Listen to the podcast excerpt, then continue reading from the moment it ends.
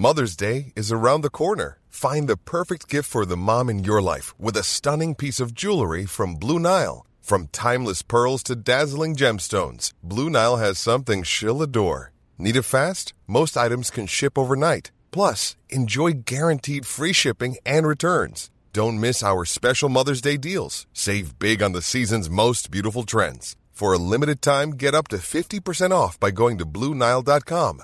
That's Bluenile.com. C'est News, il est 6h. Merci d'être là. À la une ce matin, Reporters sans frontières qui s'en prend à CNews. L'association censée défendre la liberté d'expression semble ne pas apprécier celle qui règne sur votre chaîne. RSF a obtenu du Conseil d'État qu'il demande que CNews soit plus contrôlée. La liberté d'expression est en jeu, les réactions politiques avec Florian Tardif. Des quartiers entiers gangrénés par la drogue à Rennes. Les habitants doivent baisser la tête pour entrer chez eux. C'est évidemment inadmissible. Nous leur donnons la parole ce matin. La grève à la SNCF ce week-end, les contrôleurs des TGV, des TER veulent des augmentations de salaire. On rejoindra Maxime Leguet, gare de Lyon. A tout de suite, Maxime, gare de Lyon à Paris. Aujourd'hui, un hommage sera rendu à Robert Beninter, place Vendôme, devant le ministère de la Justice qu'il a occupé pendant cinq ans sous François Mitterrand. L'hommage à celui qui s'est battu pour abolir la peine de mort en France sera présidé par Emmanuel Macron. Vous êtes nombreux à vous être rendus sur place pour écrire un mot dans le cahier de condoléances. Et puis le chômage qui repart à la hausse, notamment à cause de la fin du quoi qu'il en coûte. Moins d'argent public dans le circuit, moins d'argent public versé aux entreprises, l'économie qui ralentit, l'emploi qui ralentit, on verra ça avec Eric de Ritmaten. A tout de suite Eric. La liberté d'expression qui règne sur votre chaîne d'information, qui règne sur CNews, semble déranger beaucoup de monde. Le Conseil d'État, sollicité par RSF, Reporters sans frontières, pourtant censé défendre la liberté de la presse, a décidé de demander à l'ARCOM, le gendarme des télés et des radios, de plus nous contrôler et de décompter comme du temps de parole politique ce que disent les journalistes. Ça n'existe pour aucune autre chaîne de télévision ni aucune radio. Ça revient à ficher politiquement les journalistes. Écoutez ce qu'en dit Robert Ménard, cofondateur de RSF justement, actuel maire de Béziers. J'ai été abasourdi. on a créé il y a 40 ans avec trois copains journalistes, Reporters Frontières, pour défendre la liberté d'expression. C'est-à-dire quoi concrètement? La possibilité pour des gens qui pensent complètement différemment de vous de s'exprimer. J'ai été dans le monde entier pendant 25 ans pour sortir de prison des gens qui pensaient exactement le contraire de ce que je pensais.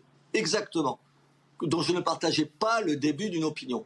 C'est ça la liberté d'expression. Et là, on a Reporters Frontières qui se transforme en espèce de flic de l'audiovisuel.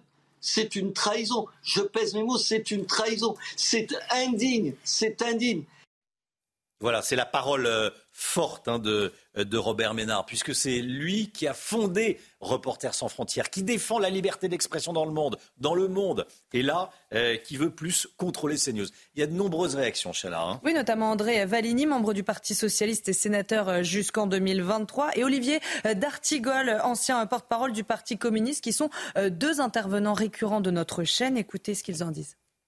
En tant qu'homme de gauche, je vais régulièrement sur CNews et que donc, euh, à mon modeste niveau, je contribue au pluralisme qui euh, s'exprime sur ces news, même si je dois reconnaître, et c'est une évidence, qu'il y a aussi, j'allais dire surtout, beaucoup euh, de gens de droite qui s'expriment sur cette chaîne. Mais il y a aussi des gens de gauche. C'est une chaîne qui, je le répète, a une ligne éditoriale très orienté sur euh, les questions de sécurité, euh, de délinquance, d'immigration. C'est un angle, comme disent les journalistes, c'est libre à cette chaîne d'avoir l'angle qu'elle souhaite ou les angles qu'elle souhaite et de traiter les sujets qu'elle souhaite. C'est une chaîne privée. L'indépendance des médias, c'est quand même un principe sacro-saint en démocratie, enfin il me semble. Pour ceux qui disent qu'il n'y a pas suffisamment de pluralisme, venez.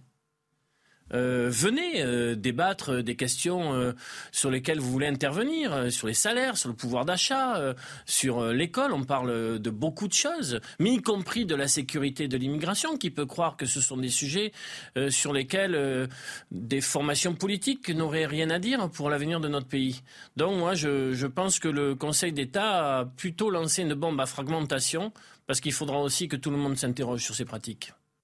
Florian Tardif, cette décision a suscité de nombreuses réactions. Hein, oui, ces réactions, Romain, euh, en disent long. On va en voir plusieurs d'entre elles. Quand Éric Ciotti s'insurge de cette décision, la décision euh, du Conseil d'État contre CNews est une grave atteinte à notre démocratie. Jean-Luc Mélenchon euh, le leader de la France insoumise, lui, se félicite. Le problème de la presse n'est pas son indépendance, mais son pluralisme. Bravo à l'ARCOM qui accepte de regarder en face le problème à propos de CNews. Je comprends donc qu'il ne boycotte plus la chaîne, car ce qui est intéressant, c'est de voir qu'aujourd'hui, euh, cette situation qui existerait, euh, ce manque de pluralisme sur notre chaîne, est dénoncée par ceux qui en réalité euh, l'alimentent quotidiennement. Or, CNews respecte bien le pluralisme. Ce n'est pas moi qui le dis, c'est d'ailleurs le, le, patron de l'ARCOM lui-même, Roch Olivier Mestre, qui expliquait il y a encore un an que cette chaîne respectait le pluralisme. Fin de citation. Merci Florian. À les habitants confrontés au trafic de drogue n'en peuvent plus. Sur place lundi dernier, Gérald Darmanin avait pourtant annoncé du mieux. Oui, 137 kilos de cannabis saisis l'année dernière contre 66 en 2022, mais les habitants ne constatent pas cette amélioration dans leur quotidien. Bien au contraire. Reportage signé Michael Chaillot.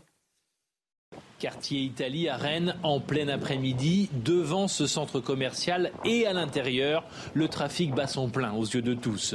Si Gérald Darmanin, en déplacement dans la ville en début de semaine, a annoncé une baisse de 30% des points de deal entre 2021 et aujourd'hui, ce n'est pas le sentiment des habitants. Les petits jeunes, ils s'en vont, hein, même s'ils arrivent à en attraper, il y en a d'autres qui sont mis en place. C'est un cercle vicieux tout ça. Quoi. Ils sortent plus le soir. Hein, euh, on a peur d'être attaqué. Euh, ils surveillent, euh, même dans les. Il y, a des gens qui ont déménagé. À cause de ça, ils ne pouvaient même pas rentrer chez eux. Un peu plus loin, au Blône, Charlie et son épouse sont installés à deux pas de la tour qui sert de nourrice dans le quartier.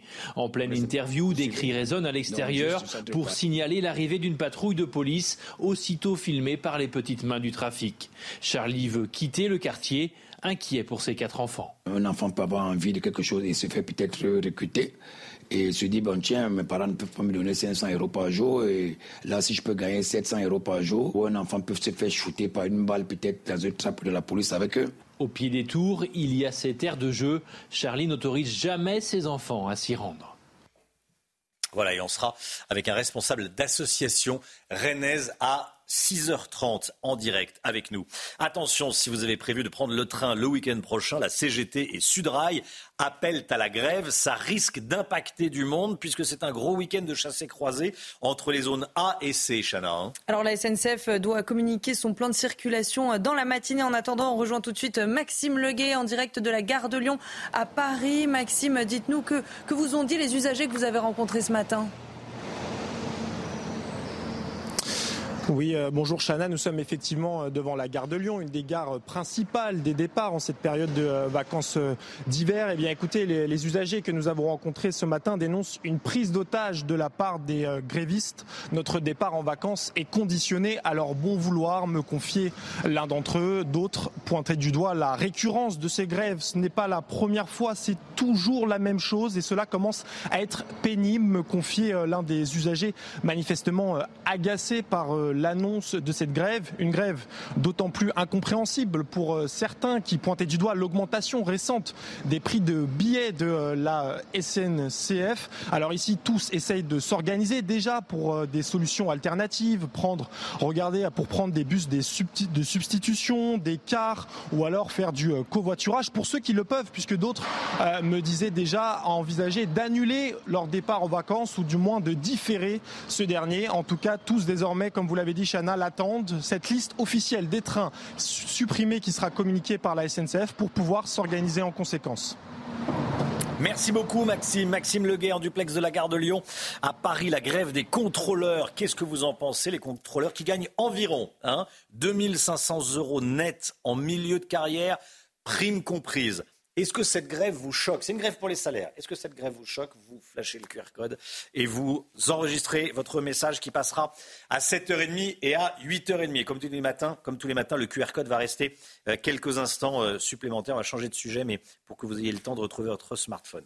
Après avoir rencontré Gabriel Attal, les syndicats agricoles maintiennent la pression sur le gouvernement. Le Premier ministre a reçu la FNSEA et les JA hier à Matignon, les jeunes agriculteurs. Une rencontre de deux heures qui s'est plutôt bien passée selon euh, Arnaud Rousseau. En revanche, le président de la FNSEA veut que tout soit mis en place au mot avant euh, euh, le salon de l'agriculture. Sinon, Emmanuel Macron ne sera pas le bienvenu. Écoutez. Il ne pourra pas venir au salon traverser les allées si à un moment il n'y a pas un message fort et clair d'une volonté d'avoir entendu ce que le monde agricole réclame depuis 15 jours. Aujourd'hui, c'est la Saint-Valentin. C'est euh, le mercredi des cendres, le début du carême euh, pour les, chrétiens. Et c'est aussi la Saint-Valentin, la, la, célèbre fête des amoureux qui peut être aussi un moment de gourmandise. Alors quel est votre programme aujourd'hui? On est allé vous poser la question dans les rues de Lyon. Je pense que c'est commercial, mais c'est aussi l'occasion de faire une journée avec la personne qu'on aime, ou ça peut être euh, ses amis, sa famille, si on a envie, je pense, au final. C'est pas du tout mon truc. Ouais, c'est vrai. Depuis toujours. Je fête pas la Saint-Valentin, ouais, c'est vrai. C'est trop une date imposée, en fait, il faut fêter ça quand on a envie. À la maison. Qu'est-ce qui est prévu? Bah, Il sait pas, c'est sûr. Je sais pas. Grosse surprise. On se prépare un peu à chacun des surprises. On se fait des petits bouchons et puis un bon resto en plus.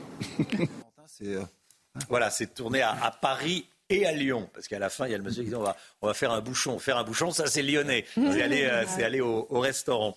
Euh, Éric de Ritmaten, vous aviez un commentaire à apporter non, disais, La dame disait c'est imposé. Non, la Saint-Valentin, ça a toujours existé. Euh, le 14 février, euh, oui, oui. bonne fête aux Valentins et aux Valentines. Voilà, Après que ce soit une fête ah, oui, des oui, amoureux, c'est autre chose. Mais... Bon. Qui le fête ici? Qui a une petite attention Bah oui, euh, Comme Noël. Moi, je vais au comme, Parc des Princes. Oui, il faut. Ah, eh oui. Moi, je vais un match de foot. Ah, mais non, ça, c'est ouais, votre amoureux mais- qui se fait plaisir. Voilà, oui, c'est ça.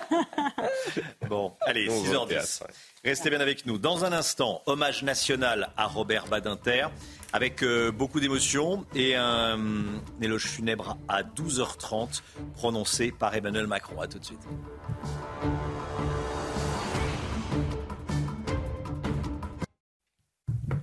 C'est News, il est 6h15. Dans un instant, on va parler de l'hommage national qui va être rendu à Robert Badinter. Aujourd'hui, l'ancien garde des Sceaux, artisan de l'abolition de la peine de mort en France. Mais tout d'abord, le point info, les dernières infos avec vous, Chanel Housteau. Gabriel Attal présidera la remise du prix Ilan Halimi aujourd'hui à Matignon. Depuis 2019, ce prix récompense des jeunes qui ont lutté contre l'antisémitisme. Et puis il rend évidemment hommage à Ilan Halimi, ce jeune homme de 23 ans, juif, torturé à mort par le gang des barbares. C'était en 2006. Et puis aujourd'hui, c'est le mercredi des cendres. Il marque le début du carême pour les chrétiens. Pendant 40 jours, les catholiques sont appelés à faire des efforts, notamment alimentaires avant Pâques. Chacun détermine les efforts qu'il souhaite réaliser. Cette période prendra fin le 29 mars prochain, jour du vendredi saint. Voilà, Ilan Halimi qui avait perdu la vie le, le 13 février 2006. Ça faisait 18 ans euh, hier. Un hommage national sera rendu donc à Robert Badinter aujourd'hui. La cérémonie ouverte au public aura lieu place Vendôme, devant le ministère de la Justice, où il a passé 5 ans euh, sous François Mitterrand. Emmanuel Macron va prononcer l'éloge funèbre à partir de midi et demi. Et la famille de l'ancien garde des Sceaux a fait savoir qu'elle ne souhaitait pas la présence du RN et de la France insoumise à cet hommage. Et depuis vendredi dernier, les portes de la chancellerie sont restées ouvertes au public. Quentin Brio. La chancellerie est finalement restée ouverte jusqu'à hier soir. Quelques heures avant la fermeture, ils étaient encore nombreux à peupler la file d'attente pour pouvoir rendre hommage à Robert Badinter, non sans une certaine émotion. J'ai l'impression de perdre un- quelqu'un de ma famille, un père, quoi. C'est un père spirituel. euh, C'est quelqu'un pour qui je. C'est pas de l'admiration. Si, c'est de l'admiration, on peut dire ça. C'est quelqu'un qui m'a beaucoup apporté. Et, et puis j'ai lu ses bouquins et tout, et ses combats. euh, C'est vraiment extraordinaire de voir quelqu'un qui a vécu la haine, l'horreur à l'état pur et qui, et qui a pu prendre cette direction-là. Je pense qu'il a compris, voilà, les gens comme ça, ils comprennent énormément de choses. Et ce sont les plus belles personnes qu'il y a sur Terre. Depuis vendredi, jour de l'annonce de son décès à l'âge de 95 ans, les témoignages de Français se multiplient, marqués par la conscience morale de l'ancien garde des Sceaux. Pour moi, c'était quelqu'un qui représentait ce qu'il y avait de mieux de la conscience française. Et c'était un homme absolument remarquable que j'ai admiré vraiment. Un hommage national est rendu aujourd'hui au ministère de la Justice pour saluer la mémoire d'un homme de combat. En Gironde, certains producteurs de pommes de terre vendent à perte de pommes tout court, pas de Mm. pommes de terre. Parce que les pommes de terre, c'est plus dans le nord. Les pommes. Euh, ils sont obligés de vendre leur production de pommes en direct, directement aux consommateurs, puisque la grande distribution propose des prix d'achat beaucoup trop bas pour survivre. Du coup, la marge, c'est pour eux. hein. Alors, on est allé à la rencontre d'une productrice de pommes à Marmande. Reportage de Jérôme Rampenot et Antoine Estève. Dans cette ferme aux portes de Marmande, la reine, c'est la pomme, sous toutes ses formes. Mais le fruit préféré des Français ne fait pas la fortune des producteurs. Corinne Mastia nous montre la part des marges de la grande distribution sur une simple pomme et ensuite les 10% qui restent pour le paysan. Il reste ça pour le producteur. Des fois, il n'y a rien. Ouais. En fonction du type de pomme, la marge du distributeur se situe entre 150 et 250% Quand ça part de chez nous, suivant les variétés, on est entre 30, 35, euh, sur certaines on peut aller jusqu'à 50 centimes. Et après, vous les retrouvez entre 3 et 4 euros euh, au consommateur. Ça nous fait mal au ventre. Alors pour sortir de ce système de la grande distribution qui les met en péril, ces petits producteurs ont décidé de monter leur propre magasin de fruits et légumes en circuit court dans la banlieue de Bordeaux à une heure de route. Je trouve pas normal euh, que les prix augmentent et que les industriels euh, font euh, leur marge alors que les, les paysans ont du mal à vivre. Donc autant récompenser le travail. C'est pas normal que des gens qui travaillent très très dur, avec des horaires pas possibles, ne, ne gagnent pas leur vie. C'est- impensable. Les prix sont très raisonnables, l'absence d'intermédiaires permet aux agriculteurs de vivre de leur production, mais le circuit court n'est pas encore la norme. En France, seule la moitié de la production de pommes est destinée au marché français. Voilà, c'est bien ces initiatives et c'est pour ça qu'on en parle sur CNews. Toutes les infos, toutes les actus, toutes les chroniques, tous les éditos, tous les replays et bien plus encore si vous voulez revoir la matinale, s'il y a un moment que vous voulez revoir, vous flashez le QR code qui qui apparaît à l'antenne et vous téléchargez l'application CNews. Voilà pour ceux qui ne l'auraient pas encore.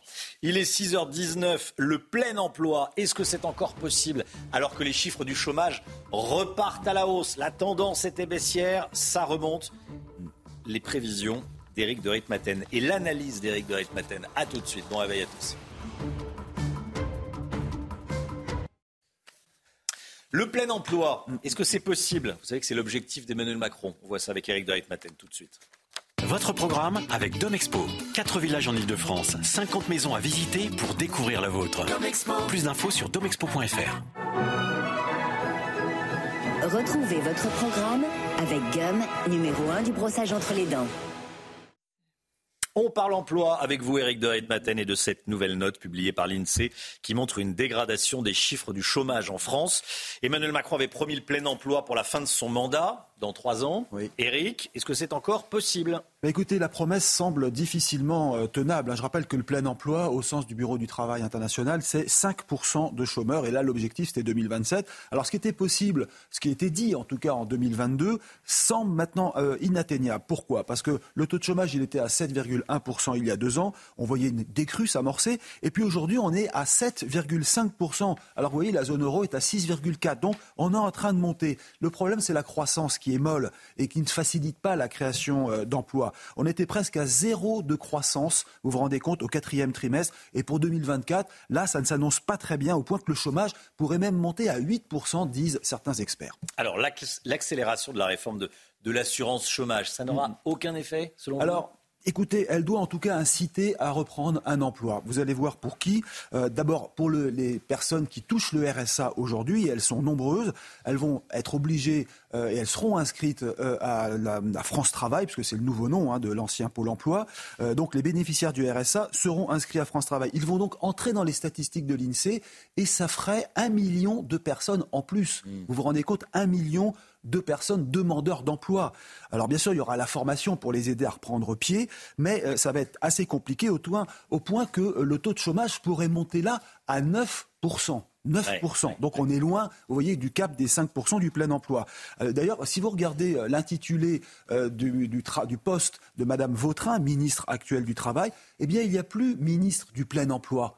Ça paraît comme ça anodin, mais ça a changé puisque Olivier Dussopt, lui, avait droit à ce titre. Voilà. Il y a aussi un autre point que je voulais euh, soulever et qui peut inquiéter, c'est que si le chômage repart à la hausse, ce qui s'annonce, eh bien, les règles d'indemnisation en France vont changer. Pourquoi? Parce que vous savez très bien que la réforme prévoyait euh, des euh, allocations chômage plus généreuses, plus confortables si le chômage se mettait à repartir. Et au contraire, elles étaient resserrées, ces allocations, si le chômage, si le taux de chômage s'améliorait. Donc vous voyez, pour les comptes publics, ça ne va pas être simple non plus. Éric, parlez-nous des seniors. Qu'est-ce qu'il en est pour les seniors? Ça a un point positif, parce qu'en France, on est très en retard avec le travail des seniors, c'est-à-dire l'emploi des plus de 60 ans. Euh, eux aussi vont être sommés hein, de reprendre un travail, sous peine d'ailleurs de voir leurs droits se rétrécir. D'ailleurs, Bruno Le Maire s'en est pas caché. Il a dit que les règles d'indemnisation actuelles nourrissent les départs anticipés pour les plus âgés.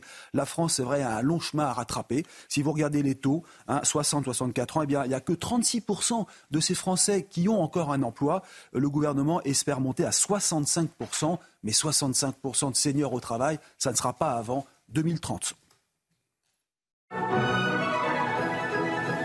C'était votre programme avec Gum, numéro 1 du brossage entre les dents. C'était votre programme avec Domexpo. 4 villages en Ile-de-France, 50 maisons à visiter pour découvrir la vôtre. Plus d'infos sur domexpo.fr. Allez, la météo, on commence avec la météo des neiges. Retrouvez la météo des neiges avec les trains à grande vitesse Frecciaros. Paris, Lyon, Chambéry. Frecciaros, la Dolce Vita à grande vitesse. Place à présent à votre météo des neiges où le beau temps sera bel et bien au rendez-vous tout au long de la semaine au programme un ciel parfaitement dégagé. Attention néanmoins au risque d'avalanche qui restera particulièrement marqué du côté de Valberg où le manteau neigeux reste particulièrement instable. Même type de conditions météo pour Puy-Saint-Vincent avec au programme un ciel dégagé, des températures relativement douces pour la saison et un risque d'avalanche qui restera marqué en ce milieu de semaine. On prend à présent la direction de Tignes ou encore de Courchevel, où là aussi le beau temps sera bel et bien au rendez-vous. Les températures vont remonter et le risque d'avalanche restera particulièrement faible. Excellente journée à tous. C'était la météo des neiges avec les trains à grande vitesse Frecciaros. Paris, Lyon, Chambéry. Frecciaros, la Dolce Vita à grande vitesse. La météo d'Alexandra, tout de suite. La météo avec Groupe Verlaine. Installateur de panneaux photovoltaïques garantie à vie avec contrat de maintenance. Groupe Verlaine, le climat de confiance. On part à New York, Alexandra, il a beaucoup neigé. Hein oui, la ville de New York qui n'avait pas euh, vu la neige depuis euh, déjà deux ans, avec donc cette tempête de neige. 40% des vols ont d'ailleurs été annulés en provenance, mais également en direction de New York. Il faut savoir qu'on attend localement entre 20 et 25 cm de neige euh, d'ici ce soir, donc dans les rues de New York. Soyez bien prudents. On a une pensée évidemment pour tous les New-Yorkais. En attendant, ça donne de très belles images, notamment à Central Park. Alors au programme en France, pas de neige, des conditions météo contrastées avec toujours cette France coupée en deux sur les régions du Nord. On a une perturbation qui ondule entre les côtes de la Manche, le bassin parisien, le Nord ou encore l'Est du pays. À l'avant, quelques nuages. Et puis, plus vous irez vers le sud, plus vous aurez du grand beau temps. Dans l'après-midi, même type de configuration avec un temps variable sur les régions du Nord, notamment euh, sur les frontières de l'Est. On retrouvera également quelques averses sur la pointe bretonne. Et puis, à l'avant de la perturbation, parfois un temps assez nuageux entre le bassin parisien, la Normandie ou encore en allant vers la Lorraine et l'Alsace. Plein soleil sur 80% du territoire, du grand beau temps, notamment à la montagne ou encore autour du golfe du Lion, ainsi qu'en Corse. Les températures extrêmement douces ce matin, localement jusqu'à 12-13 degrés en Bretagne, 9 à 10 degrés à Paris, 7 degrés pour le Pays Basque et un petit peu plus de fraîcheur là où le ciel est dégagé sur le massif central. Et dans l'après-midi, les températures s'envolent. Grande, grande douceur, température exceptionnellement élevée pour la saison, avec 14 degrés à Paris, vous aurez 15 degrés à Besançon, 17 degrés entre Limoges et Clermont-Ferrand, 19 degrés à Toulouse et localement jusqu'à 22 degrés pour le Pays Basque, température digne d'un mois d'avril à l'échelle nationale. La suite du programme pic de douceur demain avant le retour d'un temps très variable vendredi, samedi et dimanche au nord. Chaud l'été, froid l'hiver, c'était la météo avec Groupe Verlaine. Isolation thermique par l'extérieur avec aide de l'État. Groupeverlaine.com c'est News, il est 6h30. Merci d'être là à la une ce matin. Des étudiantes lilloises portent dans l'enceinte de l'université le voile islamique intégral, ce qui est absolument interdit en France. On va vous montrer ce qui se passe à Lille. Le nombre de points de deal baisse à Marseille, ce qui ne veut pas dire que le trafic de drogue diminue. Il évolue. La livraison de drogue à domicile se développe, nous dira un policier qui témoigne anonymement. Les contrôleurs SNCF en grève le week-end prochain, en plein chassé-croisé des vacances. Ils réclament de meilleurs salaires. Combien gagnent-ils vraiment? Je poserai la question à Eric de Ritmaten. A tout de suite, Eric. Et puis c'est aujourd'hui le mercredi des cendres, cette journée où les catholiques sont invités à jeûner, marque l'entrée en carême. Le carême c'est 40 jours où les croyants font des efforts de prière, de pénitence et de partage jusqu'à Pâques. On a suivi une famille qui euh, entre dans le carême. À Lille, plusieurs étudiantes vont à l'université entièrement voilées. Elles portent un voile islamique euh, total. Le syndicat uni accuse la direction de l'université de complaisance. Et contacté par CNews, l'université assure que les équipes de sécurité font respecter les règles. Pourtant, vous allez voir que ce n'est pas le cas. Godéric Bay. Plusieurs photos récentes montrent des étudiantes en voile intégral sur le campus de l'université de Lille, en salle informatique, dans la cour ou en train de faire leur prière ce que dénonce fermement le syndicat uni. Ces étudiantes, euh, lorsque c'est en amphithéâtre, peuvent aller en amphithéâtre en voile intégral sans la moindre opposition.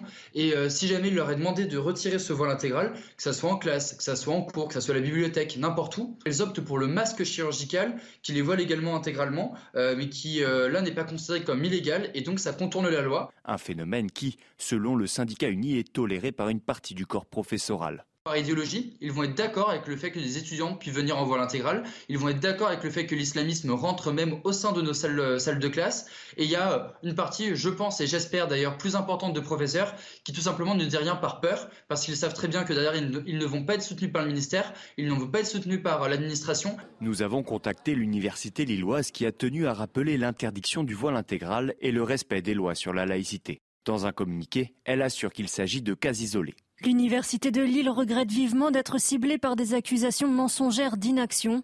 Depuis la rentrée de septembre 2023, cinq étudiants sur un total de 80 000 usagers de nos campus ont été reçus par les responsables de l'établissement à la suite de signalements. Les étudiants de l'Uni devraient aborder le sujet avec la direction de l'établissement vers 15h cet après-midi.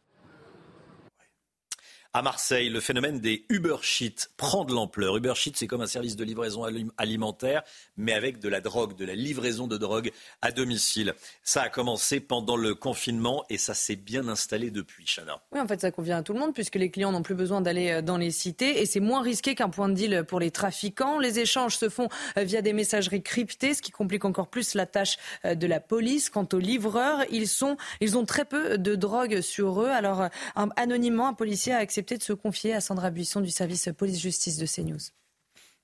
Ça passe par, euh, par téléphone et par des euh, messageries hein, que ce soit WhatsApp, Snapchat, Telegram. Il est difficile d'identifier euh, qui est derrière Telegram, qui prend les commandes, qui livre, qui gère en fait ce réseau-là, parce qu'aujourd'hui on est dans l'incapacité de pouvoir identifier ou d'intercepter ces communications celui qui prend les commandes et celui qui livre, généralement, euh, n'ont aucun contact physique. Euh, le livreur euh, va se faire approvisionner avec des quantités moindres. Arrêter un livreur, ça peut être fait, mais avec une faible quantité. Et qu'est-ce qui pourra caractériser le réseau et qu'est-ce qui pourra caractériser le trafic de stupéfiants là-dessus?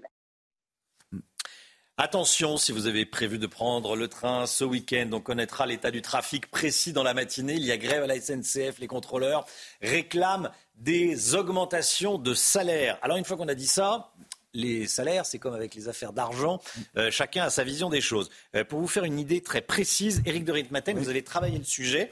Combien gagne exactement un contrôleur SNCF bah, En début de carrière, il démarre, il est à peu au-dessous de 2000 euros bruts. Voilà, comme d'ailleurs beaucoup euh, de métiers. Hein. Ça, c'est le salaire brut moyen. Ensuite, eh bien, ça va monter. Regardez, en début de... Alors là, ils mettent 2900. ça, effectivement, ça va pas. C'est 2000, c'est vraiment 2000 en début de carrière. Ça monte ensuite à 2500. Là, on est en net, c'est milieu de carrière parce que les primes viennent s'ajouter. Et ça finit à 3500 euros net en fin de carrière. 3500 euros net. Alors, euh, c'est parce que vous avez beaucoup de primes dans ces métiers, mais ce que veulent les contrôleurs, c'est des primes supplémentaires, notamment, qui seraient prises en compte dans le calcul des retraites. C'est le point numéro un. Et deuxièmement, qu'ils soient mieux protégés lorsqu'ils ont un arrêt de travail, parce qu'ils estiment perdre 40% euh, de leur rémunération quand ils sont malades. Alors, comment pourrait-on débloquer la situation face à cette grève qui arrive? Eh bien, Sudrail demande, il nous faut 500 euros bruts par mois tout de suite, en plus, sous forme de primes de travail.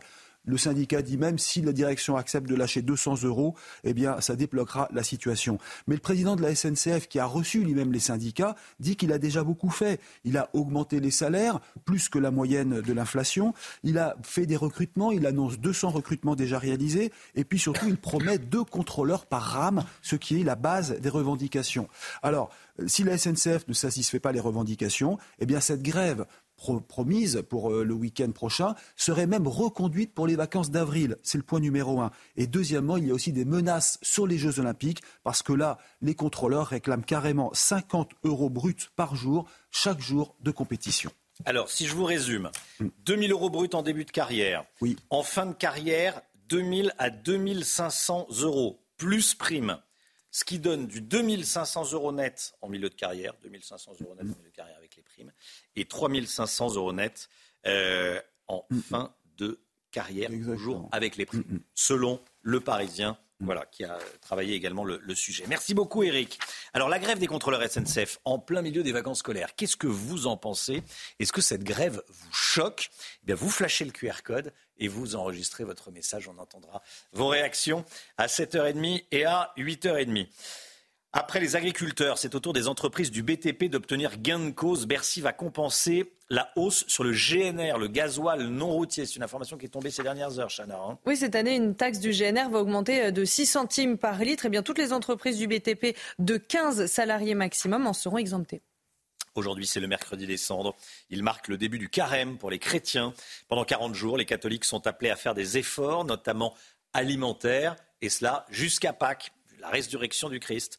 Euh, chacun détermine les efforts qu'il souhaite réaliser. Tout savoir sur le carême et comment s'y préparer. Jean-Michel Decaze.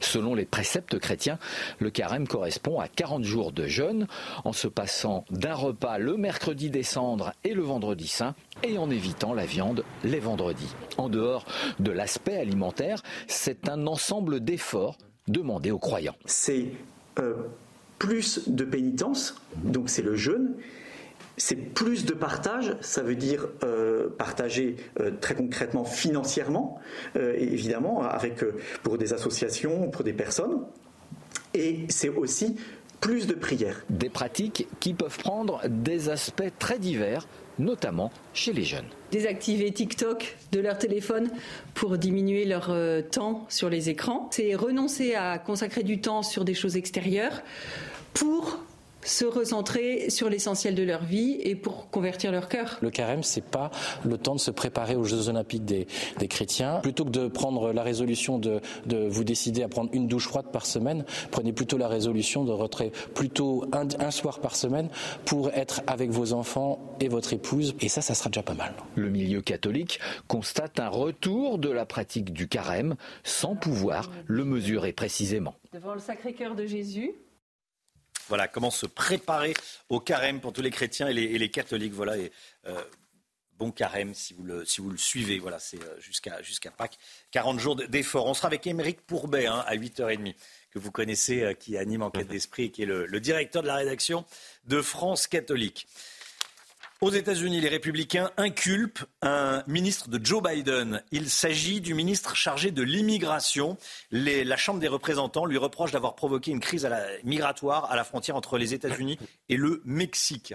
Oui, ça faisait 150 euh, ans que le Congrès n'avait pas décidé d'une telle euh, sanction envers un ministre, mais sa destitution reste euh, très, très peu probable puisque le Sénat doit ensuite la confirmer, le Sénat qui est majoritairement démocrate. Est-ce que ça arriverait en France qu'un ministre de l'immigration, de la sécurité, soit inculpé bah, pour ne, pas savoir gérer les, frontières Il y a une crise migratoire au Texas.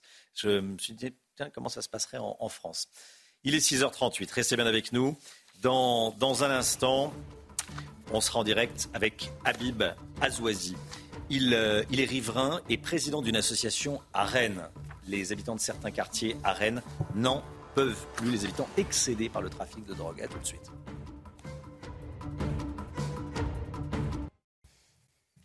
Il est 7h moins le quart. Bienvenue à tous. Dans un instant, on sera en direct avec un riverain, président d'une association de quartier à Rennes, Rennes où règne l'insécurité dans de nombreuses cités. Tout d'abord le point info, les dernières informations. Chanel Housteau.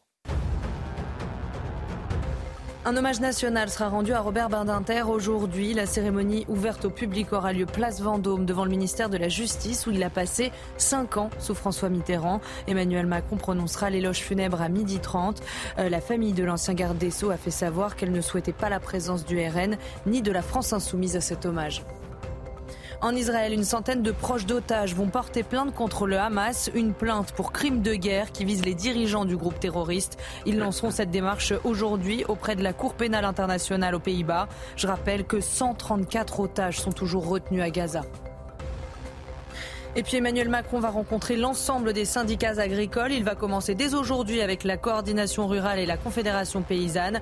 Il recevra la FNSEA et les jeunes agriculteurs la semaine prochaine. Ces rencontres ont lieu chaque année avant le salon de l'agriculture, mais cette année, le contexte est particulier en pleine crise du secteur. Habib Azouazi, bonjour. Bonjour, Habib Azaouzi. Merci beaucoup d'être. Bonjour à tous ceux qui sont sur le plateau. Bonjour Renez et René. bonjour, merci beaucoup. Azaouzi. Azaouzi. Azaouzi. je m'en suis aperçu, j'ai écorché votre nom, je suis désolé. Azaouzi. C'est pas, pas un problème. Pas bon, bon, bon. Vous êtes. Euh, alors, vous avez une sacrée carrière. Hein. Vous êtes un ancien professeur de gym. Euh, vous êtes un ancien militaire. Vous êtes un, chef de base nautique à la retraite, donc ancien chef de, base nautique. Et vous êtes dans le milieu associatif depuis une trentaine d'années. Euh, en clair, vous connaissez la musique, hein, si euh, vous me passez l'expression. Et ce qui se passe dans certaines cités à Rennes rend invivable, impossible la vie des, habitants. Ce sont les trafiquants de drogue qui font la loi et, vous tirez la, sonnette d'alarme, comme on dit. Est-ce que vous pouvez nous, nous raconter ce qui s'y passe? Eh bien, cher monsieur, euh, la, la sonnette d'alarme, on l'a tirée il y a plus de 20 ans, même plus. Mais manque de peau, euh, on a fait des réunions avec les, euh, les commerçants, on a fait des réunions avec des, les riverains, les citoyens. Et la réponse qu'on a, on les connaît, c'est une bande de jeunes, mais puisque vous les connaissez, faites quelque chose. Il y a aucun, euh, on ne fait rien, on est là, on ne sait même pas ce qui se passe et comment ils peuvent réagir. Ce n'est pas la faute de la police, elle fait de son mieux, voire même plus. Et d'ailleurs, je les plains, les pauvres. Euh, ils sont tellement fatigués, saturés, surbookés. Euh, le problème, il est devenu de plus en plus grave, car avec ça, euh, suite à la drogue, la violence a augmenté et elle est de plus en plus jeune elle est tellement juvénile que ça m'inquiète pour ma ville, pour mes quartiers. J'ai eu une interview à Ouest-France suite à j'ai voulu sauver mon quartier. Cette gangrène, elle a attaqué et elle a vraiment, elle est, profonde. Et on est tous responsables. C'est pas la peine de dire c'est euh, la politique, c'est la police, c'est les, euh, les éducateurs. Non, on est tous responsables. Vous savez ce que je me dis en vous écoutant? Je me dis qu'en fait, personne ne veut prendre ses responsabilités. C'est-à-dire que tout le monde sait. Et que, euh, et vous avez raison, euh, les politiques sont responsables, euh, la police est responsable, la justice est responsable, les Français sont responsables parce qu'ils ne veulent pas. les parents. et, accessoirement, les parents sont responsables. tout le monde sait et personne ne prend ses responsabilités, ne va jusqu'au bout. Tout le monde fait un petit peu, mais euh, on sera d'ailleurs, je, me permets de préciser, à 8h10 avec la ministre déléguée à la ville et à la citoyenneté, Sabrina Agresti-Rouba. Je lui parlerai de, de, de, Rennes. Euh, jeunesse des trafiquants. Les trafiquants sont extrêmement jeunes. Ils sont extrêmement jeunes et extrêmement violents. Et ce qui est bizarre, c'est que on le sait, on les connaît et on arrive, on arrive à, à rien faire. Et puis, on dirait que c'est un sujet tabou. Il ne faut pas qu'on en parle. On cache vraiment la, poussière sous les, tapis. Tout va bien, Madame la Marquise. Tout est beau. Et on continue. C'est bien, ça, va mieux. On nous sort des chiffres de je ne sais où. Là, on me dit que ça, va très bien. Moi, je, euh, je viens de sortir d'opération. J'aurais pu être plus actif sur le terrain. Là, il y a cinq jours que je suis sorti d'une opération, je suis en convalescence.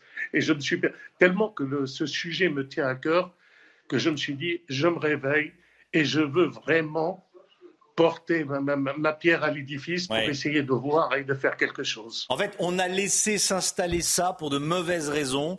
Euh, depuis combien de temps? Depuis 30 ans, en réalité. On s'est dit ah mais attention les pauvres chéris, il faut pas parce que sinon on va les stigmatiser. Euh, on va voilà. Et en fait, euh, il y avait beaucoup de gens qui s'en fichaient parce que ça se voyait pas. Faut être clair. Quand ça se voit pas, on s'en fiche. Puis les journalistes et les politiques n'habitaient pas les quartiers. Donc bon bah tout le monde s'en fichait. C'était pas pour eux. Maintenant que ça se voit, c'est plus embêtant. Exactement, parce que je me suis, je me suis déplacé avec des politiques, bah, des élus. et, eh ben, euh, euh, moi, je parle d'il y a 30 ans, avant, euh, avant la construction du triangle, au Blône, et on est parti au Crapa. on faisait du sport et on trouvait des aiguilles. J'ai dit, voilà, l'héroïne est arrivée à Rennes. Il y a de la drogue dure. Mais non, mais non, c'est des infirmières, ils jettent leurs aiguilles là. écoutez, avec des élus. Je, me suis promené et, on a constaté euh, sur place. Et voilà.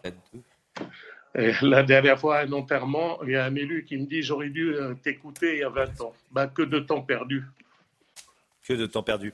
Euh, est-ce que vous pensez que c'est trop tard? Qu'est-ce qu'il faudrait faire? Il faudrait être euh, sévère dès, dès, la première incartade, dès le premier acte de délinquance, et il faut serrer la vis judiciaire en réalité. Il faut serrer et, et, et accepter d'assumer la responsabilité de d'être d'être sévère, mais être sévère, ça veut dire s'intéresser à l'autre, ça veut dire peut-être parfois le rendre service. Quand on est sévère avec un gamin de 14 ans qui est dans qui vend de la drogue à deux heures matin, on c'est lui rendre service.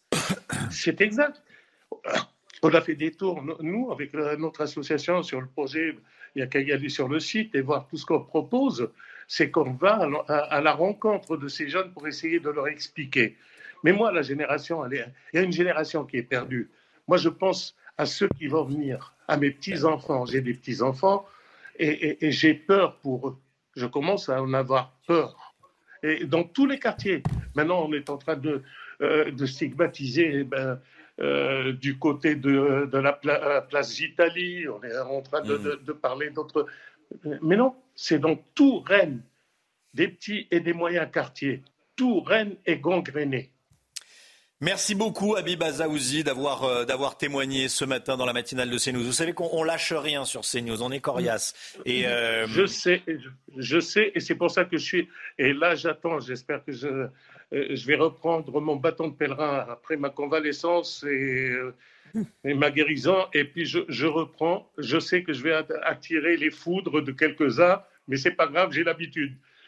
Je suis militaire et j'ai la peau dure. Bravo, et, bravo pour votre courage et voilà votre altruisme et, euh, bravo de, penser tout simplement aux autres. Merci d'avoir été avec nous ce matin. Je vous remercie, je vous souhaite une agréable journée.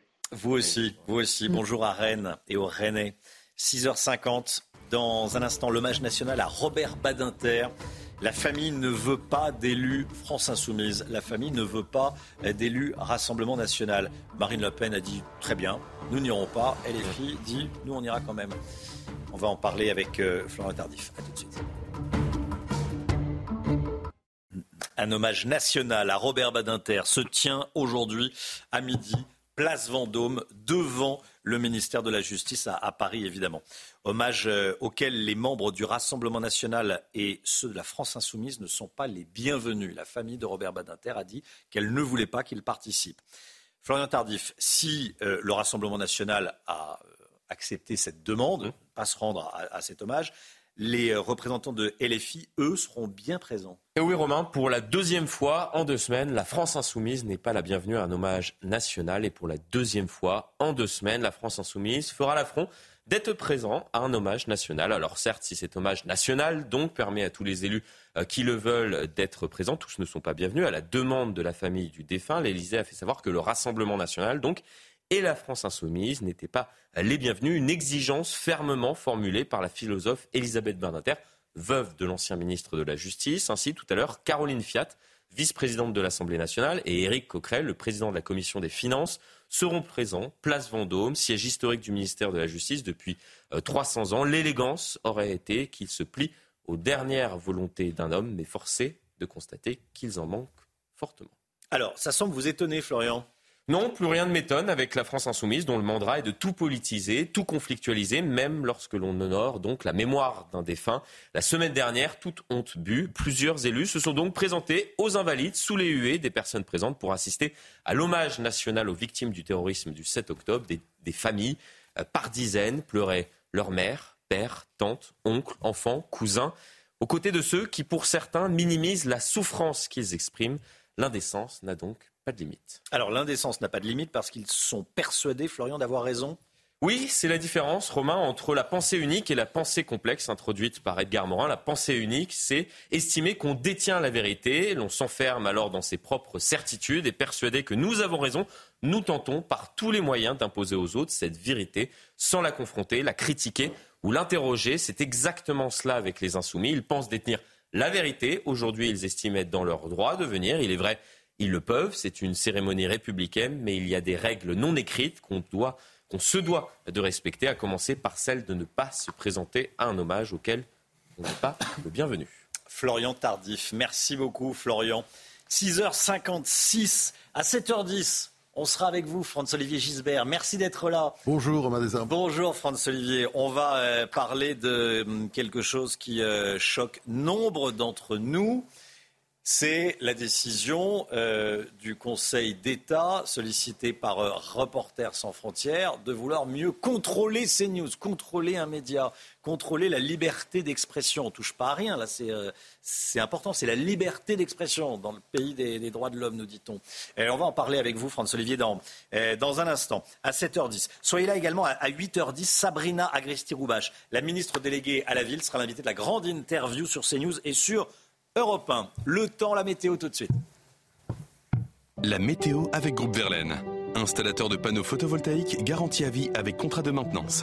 Groupe Verlaine, le climat de confiance. De la douceur aujourd'hui, Alexandra. Oui, en effet, de la grande douceur, ma chère Chana, avec des températures tout simplement printanières. C'est d'ailleurs déjà euh, le cas ce matin avec localement 13 degrés à Vannes, 12 degrés 6 à Nantes ou encore de la grande douceur pour nos amis du Nord à Dunkerque avec plus de 12 degrés actuellement. Je vous le rappelle, nous sommes le 14 février, jour de la Saint-Valentin et la douceur va dominer donc en cette journée de mercredi avec une France coupée en deux. Plus vous irez vers le sud, plus vous aurez du beau temps. Sur les régions du Nord, en revanche, ça va rester assez mitigé avec une perturbation certes peu active qui va onduler tout de même entre les côtes de la Manche, le nord ou encore en allant vers les régions de l'Est. Elle est accompagnée d'une part de quelques averses, mais également de bonnes rafales de vent. Sinon, il fera beau sur 80% du territoire. D'ailleurs, dans l'après-midi, ça va se dégager. On devrait néanmoins conserver un temps partiellement nuageux sur le nord, des nuages un peu plus denses en remontant vers les frontières de l'Est et puis partout ailleurs, plein soleil. Hein, si vous êtes à Toulouse, à Bordeaux, à Lyon ou encore en allant vers la côte d'Azur et la Corse, vous allez avoir un ciel parfaitement euh, dégagé. Les températures, grande douceur, on vous le disait, euh, ce matin. On a seulement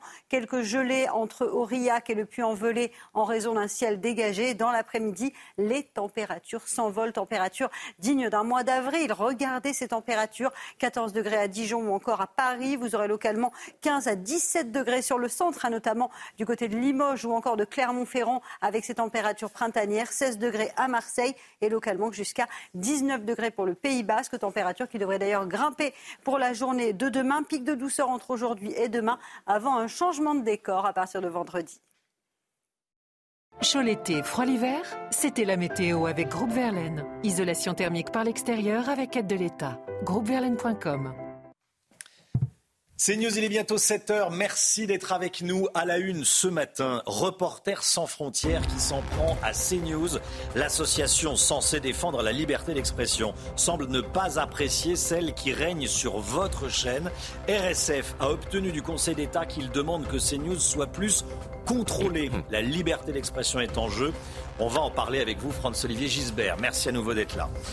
La grève à la SNCF ce week-end, les contrôleurs des TGV et des TER veulent des augmentations de salaire. On rejoindra Maxime Leguet. Gare de Lyon, les réactions des voyageurs. A tout de suite Maxime. Et puis un jeune homme de 21 ans a tiré au pistolet sur une porte de l'Accor Arena à Paris-Bercy. Ça s'est passé lundi soir. Un vigile l'a maîtrisé. Vous entendrez son témoignage.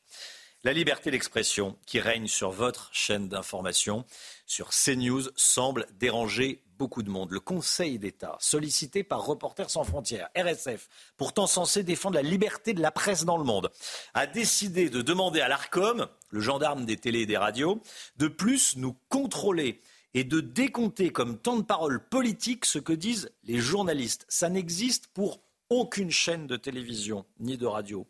Ça revient à ficher politiquement les journalistes. Écoutez ce qu'en dit Robert Ménard, qui est cofondateur de Reporters sans frontières.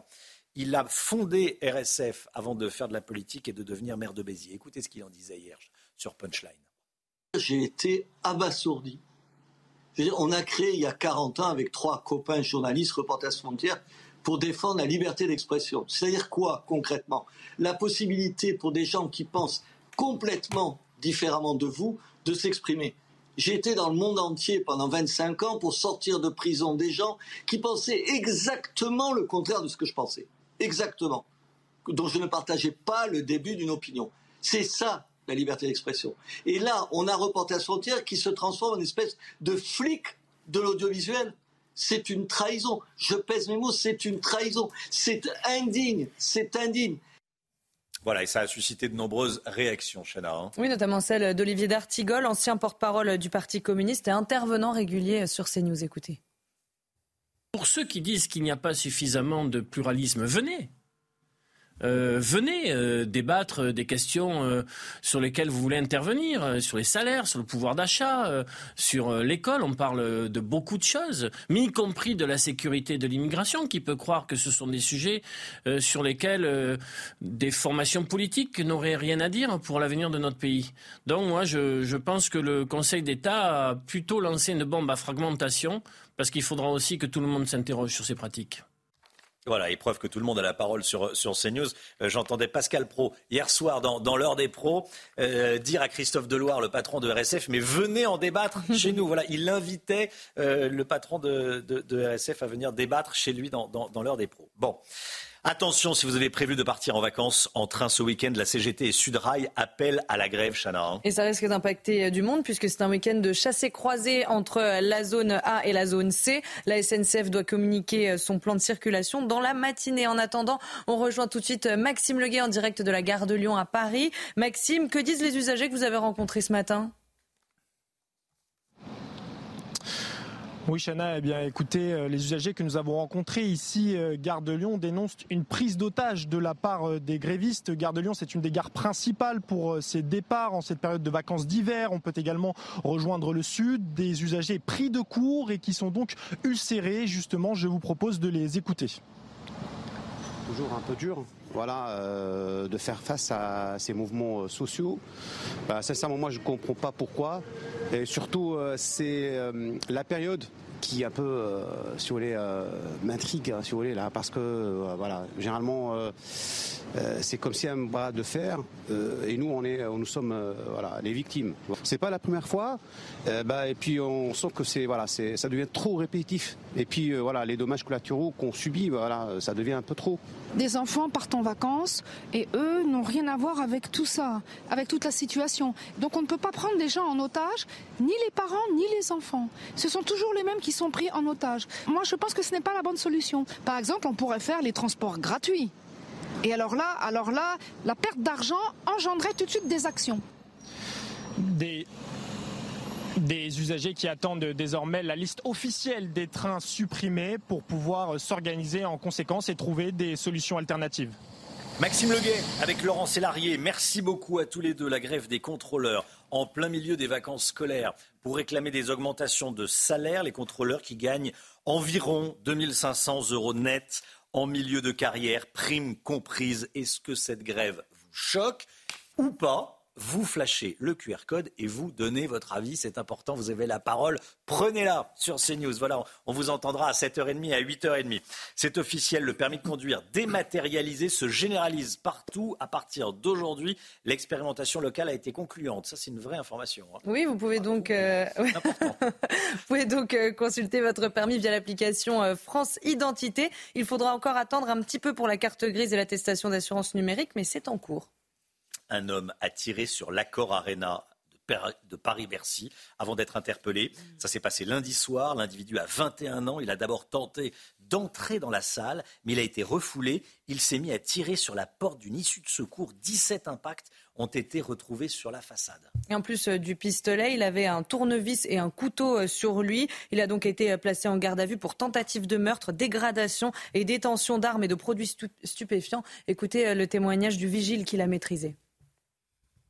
On a entendu des détonations. On pensait que c'était pétard. Du coup, il y a un de mes collègues qui m'ont appelé pour aller faire un enlève doute.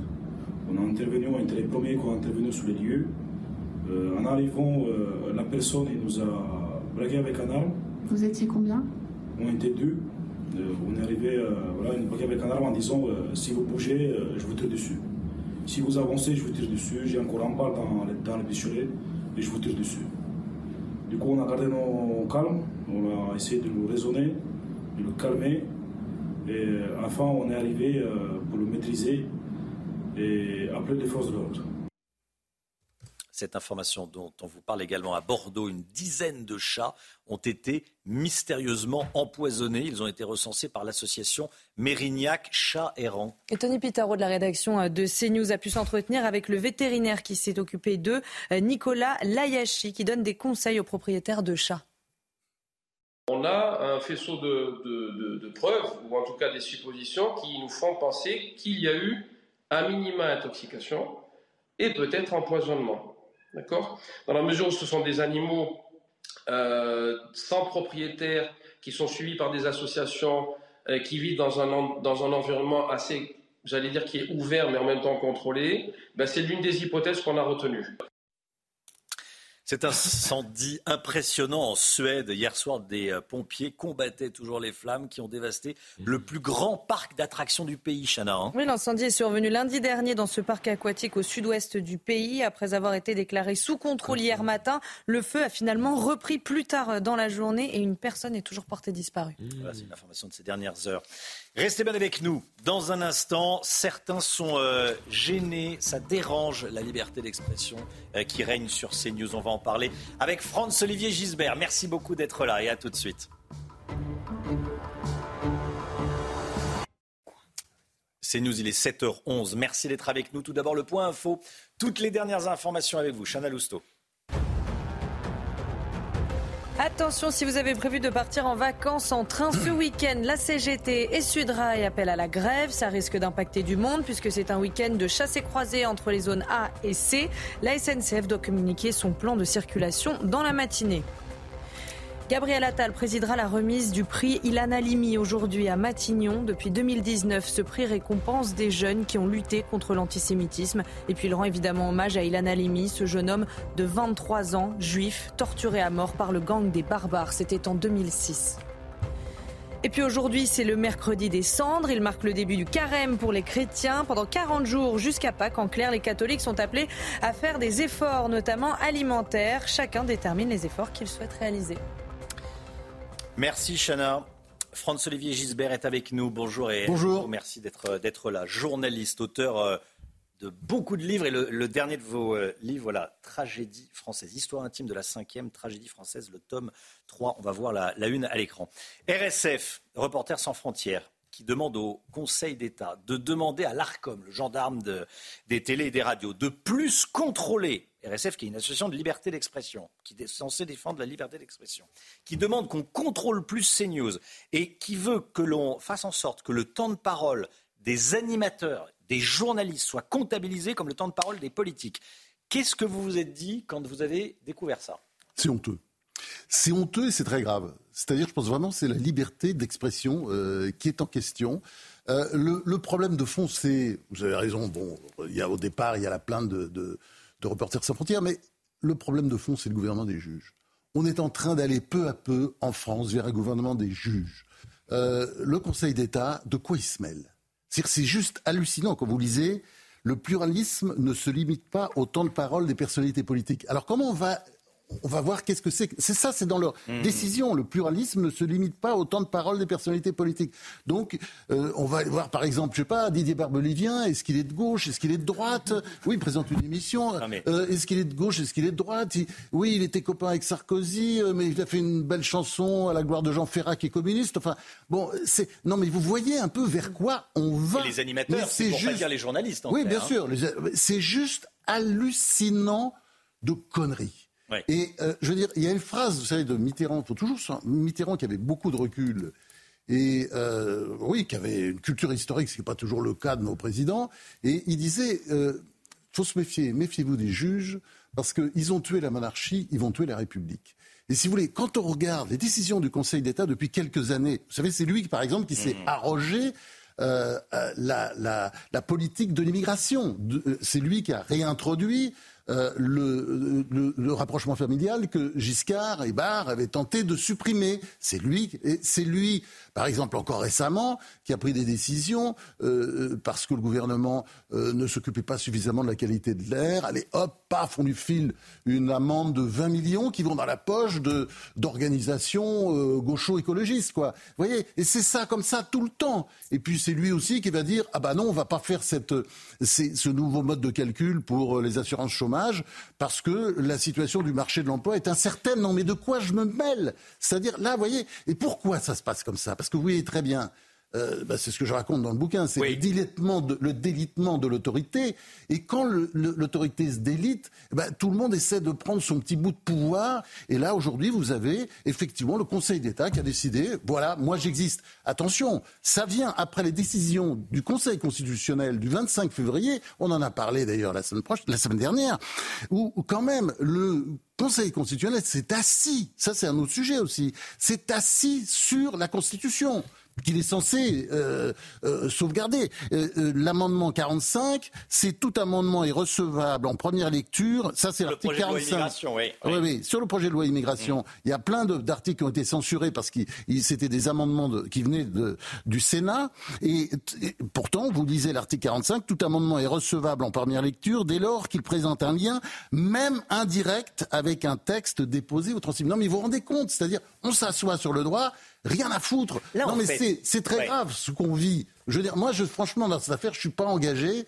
J'aime beaucoup le service public. Je suis invité partout. Vous êtes J'aime un esprit BFM, libre et vous, LCI, je reste un esprit libre. Mais quand on voit ça, et le fait aussi que euh, on, on finit par s'habituer finalement. Moi, je pense qu'il faut être indigné là. C'est- grave parce que on- le, le Conseil d'État a mis le doigt dans un engrenage infernal. Ils veulent ficher politiquement les, les, les journalistes et les animateurs. De, mais pourquoi ils, ils parlent que de CNews? Pourquoi, pourquoi s'attaquer qu'à CNews? C'est très intéressant. Vous savez pourquoi? Parce que en 2022, il y a eu un phénomène, moi que j'ai trouvé vraiment tout à fait révélateur d'ailleurs de l'état de, de certains médias.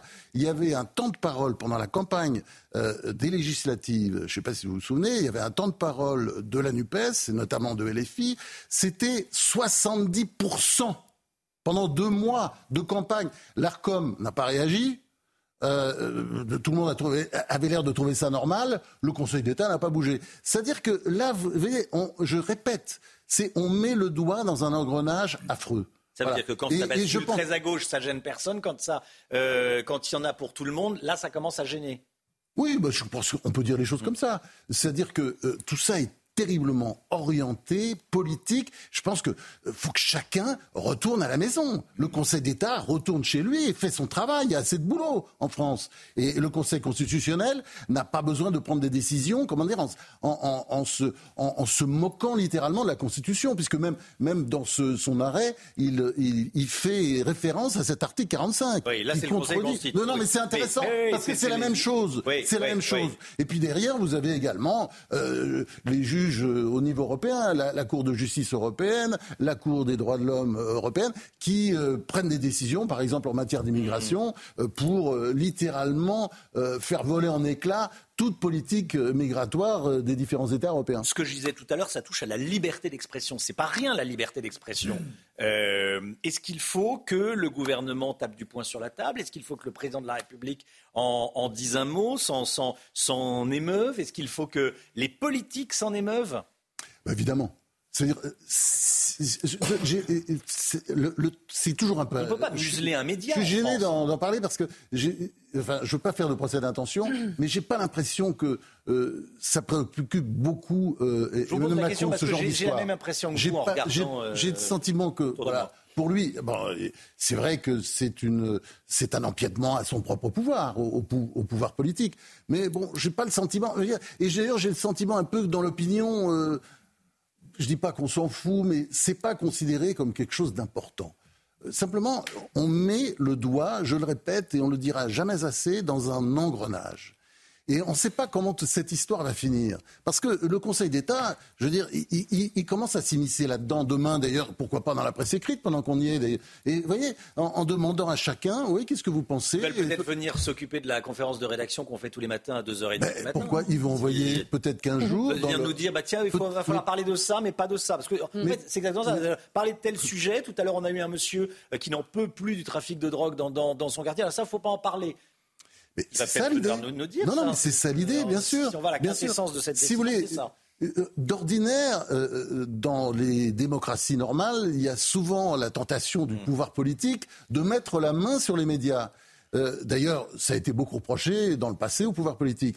Aujourd'hui, le pouvoir politique, il est devenu faible, hmm. il est fragile. Et les juges ont tenté, enfin, sont en train de tenter, parce que c'est pas la première fois, de mettre la main sur euh, toute une partie de l'appareil législatif. Et là, effectivement, vous avez raison, c'est la liberté d'expression, c'est-à-dire notre liberté à tous qui est en danger. Et c'est pour ça, je pense qu'il faut vraiment tirer la sonnette d'alarme et dire halte là. Il faut, faut que la profession réagisse. Merci beaucoup, François-Olivier Gisbert, d'être venu ce matin sur le plateau de la matinale.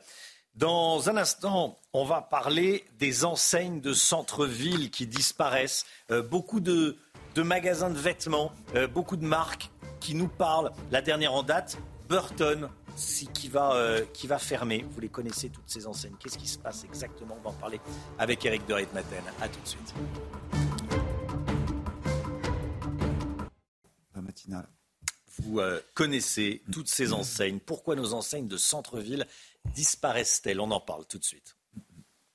Votre programme avec Domexpo. 4 villages en Ile-de-France, 50 maisons à visiter pour découvrir la vôtre. Plus d'infos sur domexpo.fr.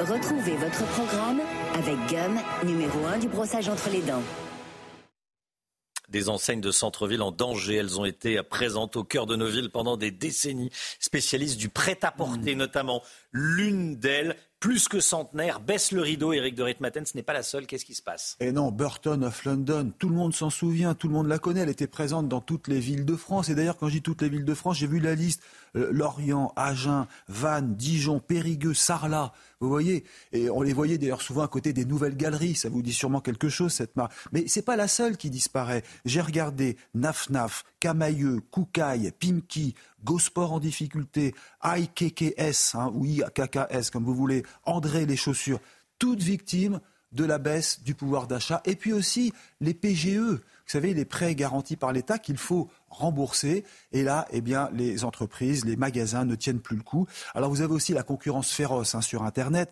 Il faut voir que selon la FEVAD, la Fédération des ventes en ligne, eh bien, les ventes ont augmenté de 20%, vous vous rendez compte, en l'espace d'un an. Et les créations de sites se multiplient. Le e-commerce aujourd'hui représente 150 milliards de dépenses. C'est de l'argent en moins pour le petit commerce de centre-ville. Il y a aussi la deuxième main. Il suffit d'aller sur Vinted, sur Le Bon Coin. On revend ses vêtements, on les rachète. Voilà, c'est ça qui tue le petit commerce de centre-ville. Mmh. Vous prenez, prononcer IKKS à, à l'américaine. Est-ce que vous dites AKKS Comme vous voulez. C'est la première fois qu'on entend ça. Oui, oui. IKKS, oui. Allez, euh, certains s'en sortent, hein, Eric. Hein. Alors, effectivement, il ne faut pas généraliser parce que, bien entendu, Zara, tout le monde connaît, euh, Triomphe. Vous avez aussi Massimo euh, Duty, hein, qui fait des vêtements très intéressants aussi à regarder. Et puis Jules. Alors, Jules, c'est un phénomène de société. Et, là, Romain, vous avez raison, vous aviez raison d'attirer mon attention sur cette marque. Ça appartient au groupe Muliez Auchan et il multiplie les ouvertures. Alors, c'est vraiment l'inverse qui se passe. Ça cartonne. Pourquoi? Parce que cette marque, cette enseigne a choisi l'éco-responsabilité. C'est ce qu'on appelle aujourd'hui une entreprise à mission. C'est quoi? Eh bien, elle refuse la production de masse, elle respecte les ressources de la planète, elle essaye de rapatrier des productions qui étaient euh, en Chine, elle les remet plutôt vers l'Europe, l'Europe méditerranée. Son taux d'ailleurs de, de relocalisation va passer de 11% à 17%, puis 30%. Voilà, donc elle fabrique même des vêtements à Saint-Malo en France. C'est ça une entreprise à mission, ça plaît, surtout chez les jeunes, donc ça cartonne. Vous voyez qu'il n'y a pas de fatalité. Certains arrivent à faire du, Made in France. Euh, c'est un petit peu plus cher, c'est pas 100% des, des, vêtements proposés, mais certains arrivent à faire du, Made in France et ça marche. un petit peu plus cher, mais euh, euh, mm. euh, c'est bon pour l'économie. Le commerce qui va mal, ce sont des emplois qui meurent. Hein. C'est ça le gros problème. J'ai consulté Alliance du commerce et là, ils me donnent des chiffres. Hein. 4 000 le nombre d'emplois perdus dans l'habillement et la chaussure en 2023. 4 000 emplois perdus. Et si on regarde sur 10 ans, c'est 37 000 personnes qui ont perdu leur emploi. Alors, c'est vrai que le modèle Burton était peut-être jugé un peu trop classique. C'était british, comme on dit. Ils n'ont pas su se moderniser. Et aujourd'hui, eh bien, pour survivre, Qu'est-ce qu'il faut? Il faut être soit très très cher avec des marques de luxe que je ne citerai pas, ou bien carrément extrêmement bon marché avec la fast fashion. C'est quoi? C'est des pulls qui sont vendus à 30 euros. Ce sont des collections qui se multiplient tout au long de l'année. Enfin voilà, Burton, vous voyez, a disparu. Euh, c'était très classique, c'était pas très tendance. Bon, c'était peut-être un peu pas assez chic, mais en tout cas, c'est un sacré choc pour les salariés qui perdent leur emploi. C'était votre programme avec Gum, numéro 1 du brossage entre les dents. C'était votre programme avec Domexpo. 4 villages en Ile-de-France, 50 maisons à visiter pour découvrir la vôtre. Plus d'infos sur domexpo.fr. La météo des neiges, tout de suite. Retrouvez la météo des neiges avec les trains à grande vitesse Frecciaros. Paris, Lyon, Chambéry. Frecciaros, la Dolce Vita à grande vitesse. Place à présent à votre météo des neiges où le beau temps sera bel et bien au rendez-vous tout au long de la semaine au programme un ciel parfaitement dégagé. Attention néanmoins au risque d'avalanche qui restera particulièrement marqué du côté de Valberg où le manteau neigeux reste particulièrement instable. Même type de conditions météo pour Puy-Saint-Vincent avec au programme un ciel dégagé, des températures relativement douces pour la saison et un risque d'avalanche qui restera marqué en ce milieu de semaine. On prend à présent la direction de Tignes ou encore de Courchevel, où là aussi le beau temps sera bel et bien au rendez-vous. Les températures vont remonter et le risque d'avalanche restera particulièrement faible. Excellente journée à tous. C'était la météo des neiges avec les trains à grande vitesse Frecciaros. Paris, Lyon, Chambéry. Frecciaros, la Dolce Vita à grande vitesse. Le temps, Alexandra Blanc. La météo avec Groupe Verlaine. Installateur de panneaux photovoltaïques garantie à vie avec contrat de maintenance. Groupe Verlaine, le climat de confiance. Alexandra, vous nous emmenez à New York ce matin. Eh oui, deux ans que la ville de New York n'avait pas connu la neige avec ses conditions météo hivernales, localement jusqu'à 20-25 cm de neige attendue dans les rues de New York euh, d'ici ce soir. Alors vous le voyez, ça donne de très belles images, notamment à Central Park, avec donc cette ville de New York sous la neige. On attend donc localement jusqu'à 20-25 cm de neige.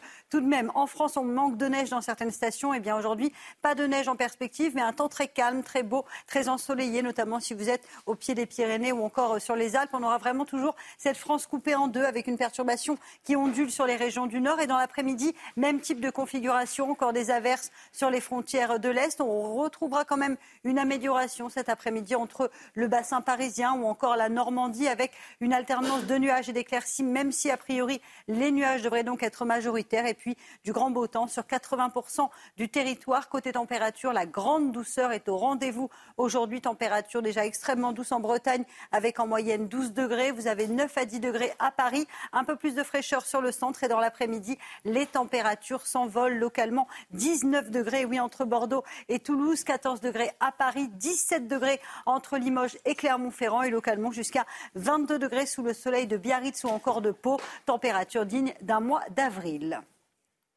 Chaud l'été, froid l'hiver, c'était la météo avec Groupe Verlaine. Isolation thermique par l'extérieur avec aide de l'État. Groupeverlaine.com c'est News, il est 7h30. Merci d'être avec nous à la une ce matin. Écoutez bien, des étudiantes lilloises qui portent dans l'enceinte de l'université le voile islamique intégral, ce qui est absolument interdit en France. On va vous montrer ce qui se passe. À Marseille, des projectiles sont régulièrement jetés dans une cour d'école. On vous en parlait déjà il y a quelques semaines, mais ça ne s'arrête pas. La libération de deux otages argentino-israéliens, ça s'est passé lundi à Rafah, on en a beaucoup parlé bien sûr. L'armée israélienne a filmé l'opération. On va vous montrer ces images. Et puis c'est aujourd'hui la Saint-Valentin, la fête des amoureux. On va en parler avec Jérémy Combe, expert en savoir-vivre, avec nous en plateau. A tout de suite, Jérémy Combe. Merci d'être là. À Lille, plusieurs étudiantes vont à l'université avec un voile islamique intégral. Le syndicat uni accuse la direction de l'université de complaisance. Et contacté par CNews, l'université assure que les équipes de sécurité font respecter les règles. Pourtant, vous allez voir, ce n'est pas vraiment le cas. Godéric Bay. Plusieurs photos récentes montrent des étudiantes en voile intégral sur le campus de l'université de Lille, en salle informatique, dans la cour ou en train de faire leurs prières ce que dénonce fermement le syndicat uni. Ces étudiantes, euh, lorsque c'est en amphithéâtre, peuvent aller en amphithéâtre en voile intégral sans la moindre opposition. Et euh, si jamais il leur est demandé de retirer ce voile intégral, que ça soit en classe, que ça soit en cours, que ça soit à la bibliothèque, n'importe où, elles optent pour le masque chirurgical qui les voile également intégralement, euh, mais qui là n'est pas considéré comme illégal et donc ça contourne la loi. Un phénomène qui, selon le syndicat uni, est toléré par une partie du corps professoral par idéologie, ils vont être d'accord avec le fait que les étudiants puissent venir en voile intégral, ils vont être d'accord avec le fait que l'islamisme rentre même au sein de nos salles, euh, de classe, et il y a euh, une partie, je pense et j'espère d'ailleurs plus importante de professeurs qui tout simplement ne disent rien par peur, parce qu'ils savent très bien que derrière ils ne, ils ne vont pas être soutenus par le ministère, ils ne vont pas être soutenus par euh, l'administration. Nous avons contacté l'université lilloise qui a tenu à rappeler l'interdiction du voile intégral et le respect des lois sur la laïcité. Dans un communiqué, elle assure qu'il s'agit de cas isolés. L'Université de Lille regrette vivement d'être ciblée par des accusations mensongères d'inaction. Depuis la rentrée de septembre 2023, cinq étudiants sur un total de 80 000 usagers de nos campus ont été reçus par les responsables de l'établissement à la suite de signalements. Les étudiants de l'Uni devraient aborder le sujet avec la direction de l'établissement vers 15h cet après-midi à la rédaction de CNews. On ne lâche rien, vous le savez. Alors on est retourné une troisième fois dans cette école marseillaise, victime de jets de projectiles. Un sabre avait notamment été retrouvé dans la cour de récréation. Oui, oui, un sabre. Alors des sans-papiers relogés et des squatteurs vivant euh, dans deux immeubles voisins seraient responsables. Alors depuis, la municipalité a installé une pergola en bois que vous voyez euh, derrière moi pour protéger les enfants. Mais les objets tombent toujours du ciel. Reportage signé Stéphanie Rouquier. Ces écoliers marseillais peuvent enfin profiter de leur cours de récréation. Depuis trois semaines, la municipalité a installé cette pergola en bois recouverte de grillages. Depuis des mois, toutes sortes de projectiles étaient jetés depuis les bâtiments voisins. Mais cette protection temporaire divise les parents d'élèves. Ça nous gêne énormément. Hein. Les enfants, ils n'arrivent pas, pas à respirer. Hein. On dirait une prison. Du moment que ça va les protéger, on va dire, c'est une solution parmi d'autres. quoi. Deux jours après avoir placé la pergola, il y a un enfant qui s'est blessé. Il s'est pris un poteau. Ça n'a pas sa place. C'est sombre, il n'y a pas de lumière, c'est, c'est censé être temporaire. Hein. On l'espère en tout cas. Mi-janvier, une enquête avait été ouverte, plusieurs personnes avaient été interpellées, mais aujourd'hui, les jets de projectiles continuent. Le dernier, c'était, j'ai vu un gros carton qui est tombé et ça continue à jeter. De tout De tout, ça continue.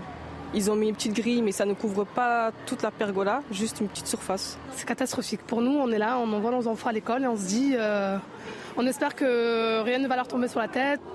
Les parents d'élèves attendent une nouvelle réunion avec les autorités pour faire le point sur l'enquête, mais aussi l'installation d'une solution pérenne. La grève des contrôleurs SNCF en plein milieu des vacances scolaires. On connaîtra ce matin l'ampleur du mouvement. Les contrôleurs qui gagnent, je dis bien environ 2500 euros net en milieu de carrière, prime comprise. Voilà, il y a, évidemment des, spécificités. Les, carrières sont différentes. Mais 2500 euros net en milieu de carrière, en moyenne, prime comprise. Est-ce que cette grève vous choque? Euh, Je vous donne les salaires parce que c'est une grève pour euh, des augmentations de salaire. Vous flashez le QR code, vous enregistrez votre message et on va entendre vos points de vue, vos vidéos, vos commentaires juste après la, publicité, dans, quelques minutes. Ce témoignage passionnant à présent, qui va rappeler des souvenirs aux fans de la série israélienne Foda, Oren est un ancien commandant de l'unité secrète du Hamas. Le Hamas est connu pour ses opérations euh, antiterroristes menées par des agents euh, infiltrés. C'est le Hamas qui a donc inspiré euh, la série, la fameuse série. Oren a déjoué des attentats en Cisjordanie pendant trois ans. Voyez son témoignage dans ce reportage de notre envoyée spéciale Régine Delfour. Oren est un ex-infiltré, un agent de l'ombre. Son terrain d'action, la Cisjordanie. Durant trois ans, Oren a mené des opérations ponctuelles et précises. Notre mission est que dès que l'on reçoit l'information du SABAC ou de toute autre source, on doit intervenir au plus vite. Nous savons comment arriver et neutraliser le terroriste avec précision s'il présente un danger pour les forces de sécurité. S'il sort une arme ou un couteau, on le maîtrise. Sa priorité lors de ses missions, passer incognito.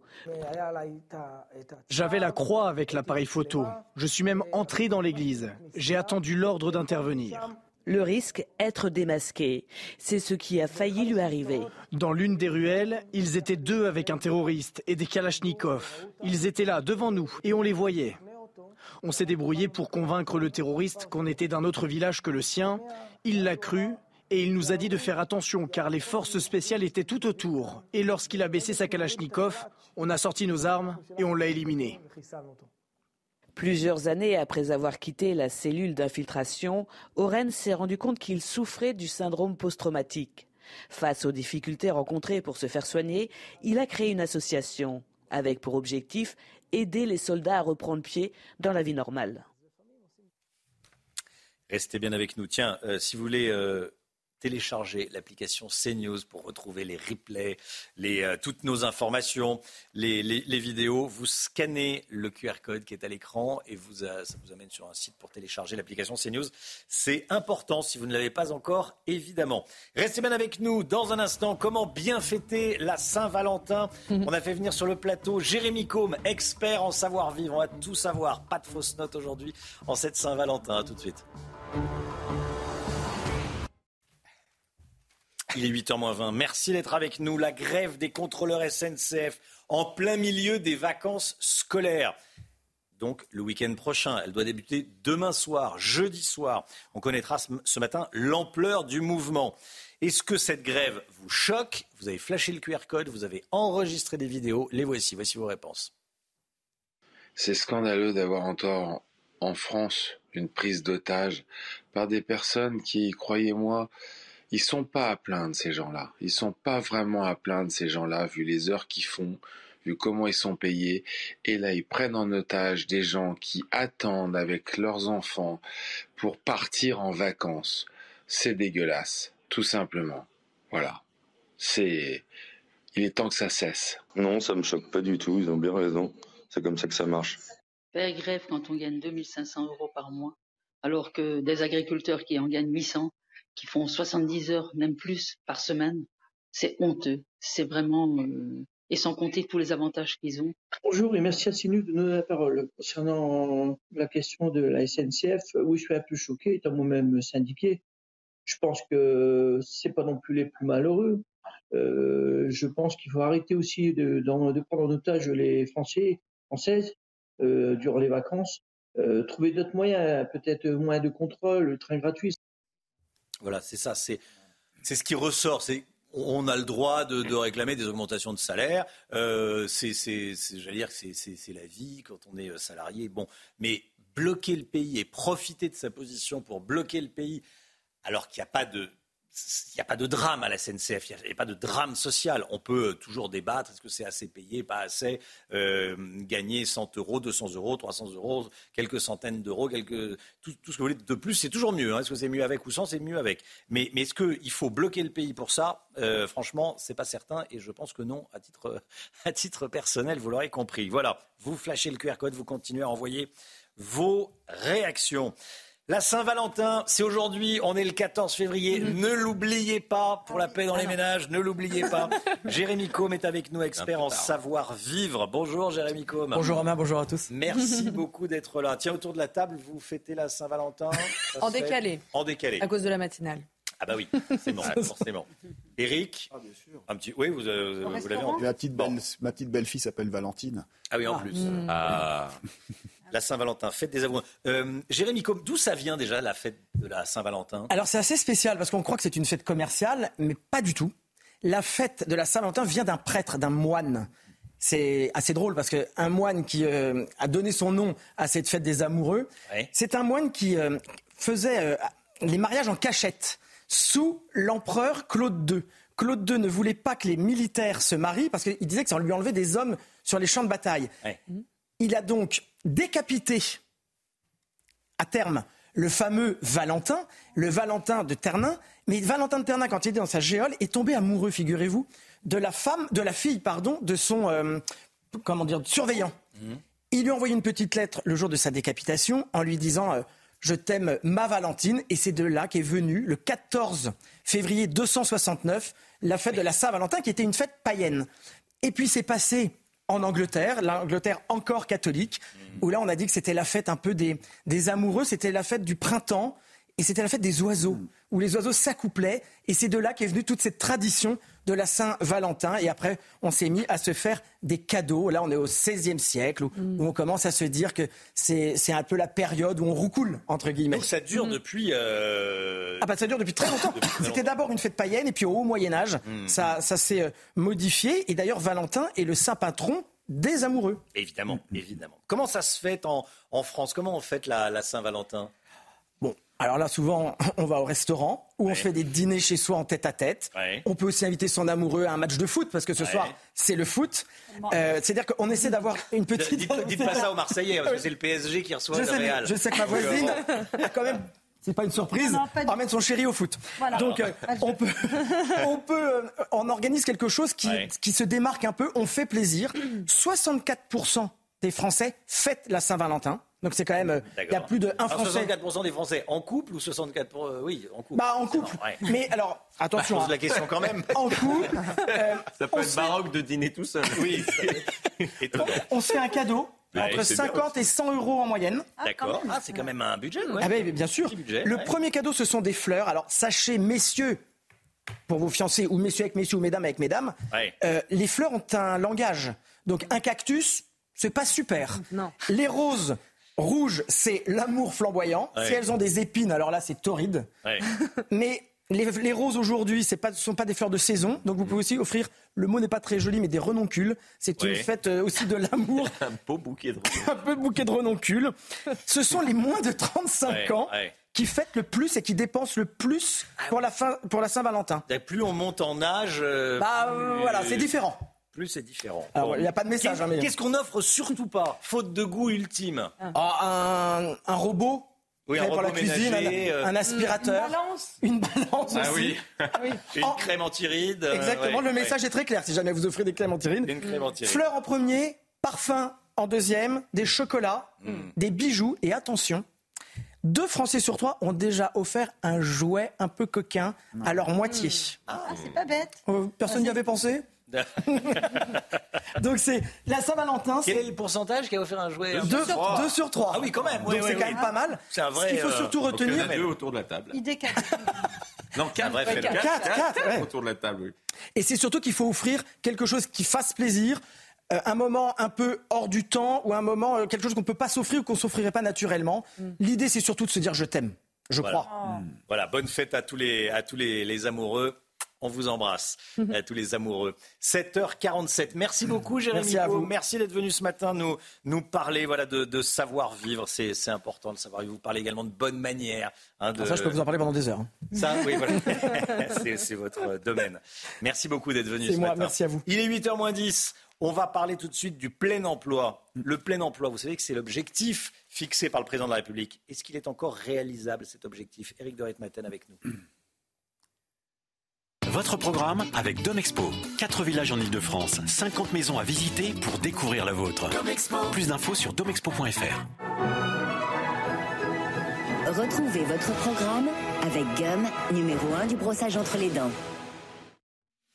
L'emploi avec vous, Éric de Maten, et cette note publiée par l'INSEE qui montre une dégradation des chiffres du chômage en France. Emmanuel Macron avait promis le plein emploi pour la fin de son mandat dans trois ans. C'est encore possible? C'est atteignable comme objectif? Ce sera difficile à tenir. 5%, c'est le plein emploi au sens du Bureau international du travail. C'était possible en 2022 parce que euh, le chômage ralentissait. Il y avait même une vraie décrue. On était à 7,1% comme taux de chômage. Et puis euh, là, on monte à 7,5%. Vous voyez, donc il y a une vraie progression. Euh, le problème, c'est que la croissance va pas être extraordinaire hein, euh, l'an prochain. On parle de 0,6% seulement. Le dernier trimestre 2023 a été très très mauvais. Donc ça veut dire que 2024 ne s'annonce pas forcément bon sur le plan de l'emploi. On parle même d'un chômage qui pourrait monter à 8% donc en fin d'année. L'accélération de la réforme de l'assurance chômage n'aura aucun effet alors, théoriquement, elle doit inciter à reprendre un emploi. D'ailleurs, ça va toucher euh, les personnes qui sont au RSA. Pourquoi? Parce qu'elles vont être sommées euh, de reprendre un travail à l'aide de la formation et elles seront inscrites d'ailleurs automatiquement euh, chez euh, France Travail. Donc elles entreront dans les statistiques de l'INSEE et ça va faire monter mécaniquement le chômage. On parle même d'un taux à 9% hein, à cause de cette, inscription automatique. Alors vous voyez que le cap des 5% de plein emploi s'éloigne peu à peu. D'ailleurs, pour l'anecdote, sachez par exemple que Madame Vautrin, qui est l'actuelle ministre du Travail, a perdu son titre de ministre du plein emploi alors que son prédécesseur Olivier Dussopt l'avait. Euh, Il y a aussi un autre point qui inquiète, c'est que le- si le chômage repart à la hausse, eh bien, euh, les règles d'indemnisation vont encore changer. Aujourd'hui, il y a un, un resserrement, c'est-à-dire qu'il y a une baisse des allocations euh, parce que la situation n'était pas trop mauvaise en termes d'emploi. Mais si le chômage se dégrade, eh bien là, euh, de nouveau, on va être plus généreux en termes d'allocations et ça ne sera pas bon pour les caisses de l'État. Alors, qu'en est-il des seniors, Eric C'est peut-être le point positif, parce qu'aujourd'hui, euh, l'emploi des plus de 60 ans euh, doit s'améliorer. En tout cas, c'est ce que souhaitent Emmanuel Macron et également Bruno Le Maire. Bruno Le Maire ne le cache pas, les règles d'indemnisation actuelles nourrissent les départs anticipés. Donc, qu'est-ce qui va se passer? Eh bien, là aussi, euh, les règles vont changer et euh, les seniors vont être euh, un petit peu incités à reprendre un travail plutôt que de s'inscrire au chômage ou souvent poussés d'ailleurs par, les entreprises vers la porte. Il y a un long chemin. Je donne le chiffre. Le taux d'emploi des seniors pour les 60-64 ans, il est aujourd'hui de 36%. En 2030, l'objectif, c'est 65%. Donc là, effectivement, si les seniors restent au travail, il y aura sûrement un impact sur les chiffres du chômage. C'était votre programme avec Gum, numéro 1 du brossage entre les dents. C'était votre programme avec Domexpo. 4 villages en Ile-de-France, 50 maisons à visiter pour découvrir la vôtre. Plus d'infos sur domexpo.fr. Reporters sans frontières qui est censé euh, défendre la liberté de la presse à travers la planète, à travers euh, le monde, veut que CNews soit plus contrôlé, contrôler la liberté d'expression sur votre chaîne d'information. Eh bien, euh, on va en parler dans un instant avec Florian Tardif. Les réactions politiques. À tout de suite. La politique avec vous, Florian. Florian Tardif, vous revenir sur cette décision du Conseil d'État, décision scandaleuse, saisie par Reporters sans frontières, la plus haute juridiction administrative.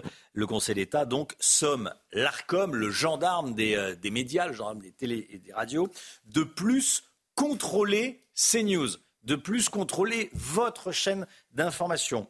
Qu'est-ce que ça veut dire exactement?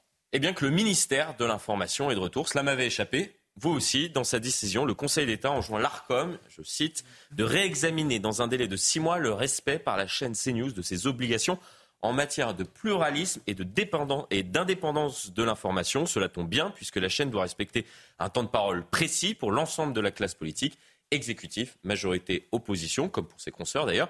Ce qu'elle fait, ce n'est pas moi qui le dis, mais le président de l'ARCOM lui-même, Roch-Olivier Metz, qui avait estimé il y a un an que CNews respectait, là encore, je le cite, strictement le pluralisme politique. Mais voilà, ce n'est pas assez. L'ARCOM ne doit plus se limiter uniquement au décompte des temps de parole des personnalités politiques pour veiller au respect du pluralisme. Non, non, non, elle devra tenir compte maintenant des interventions de l'ensemble des participants au programme diffusé, y compris les chroniqueurs, les animateurs et les invités. Bon, Romain, on vous classe où? Ah bah, bien.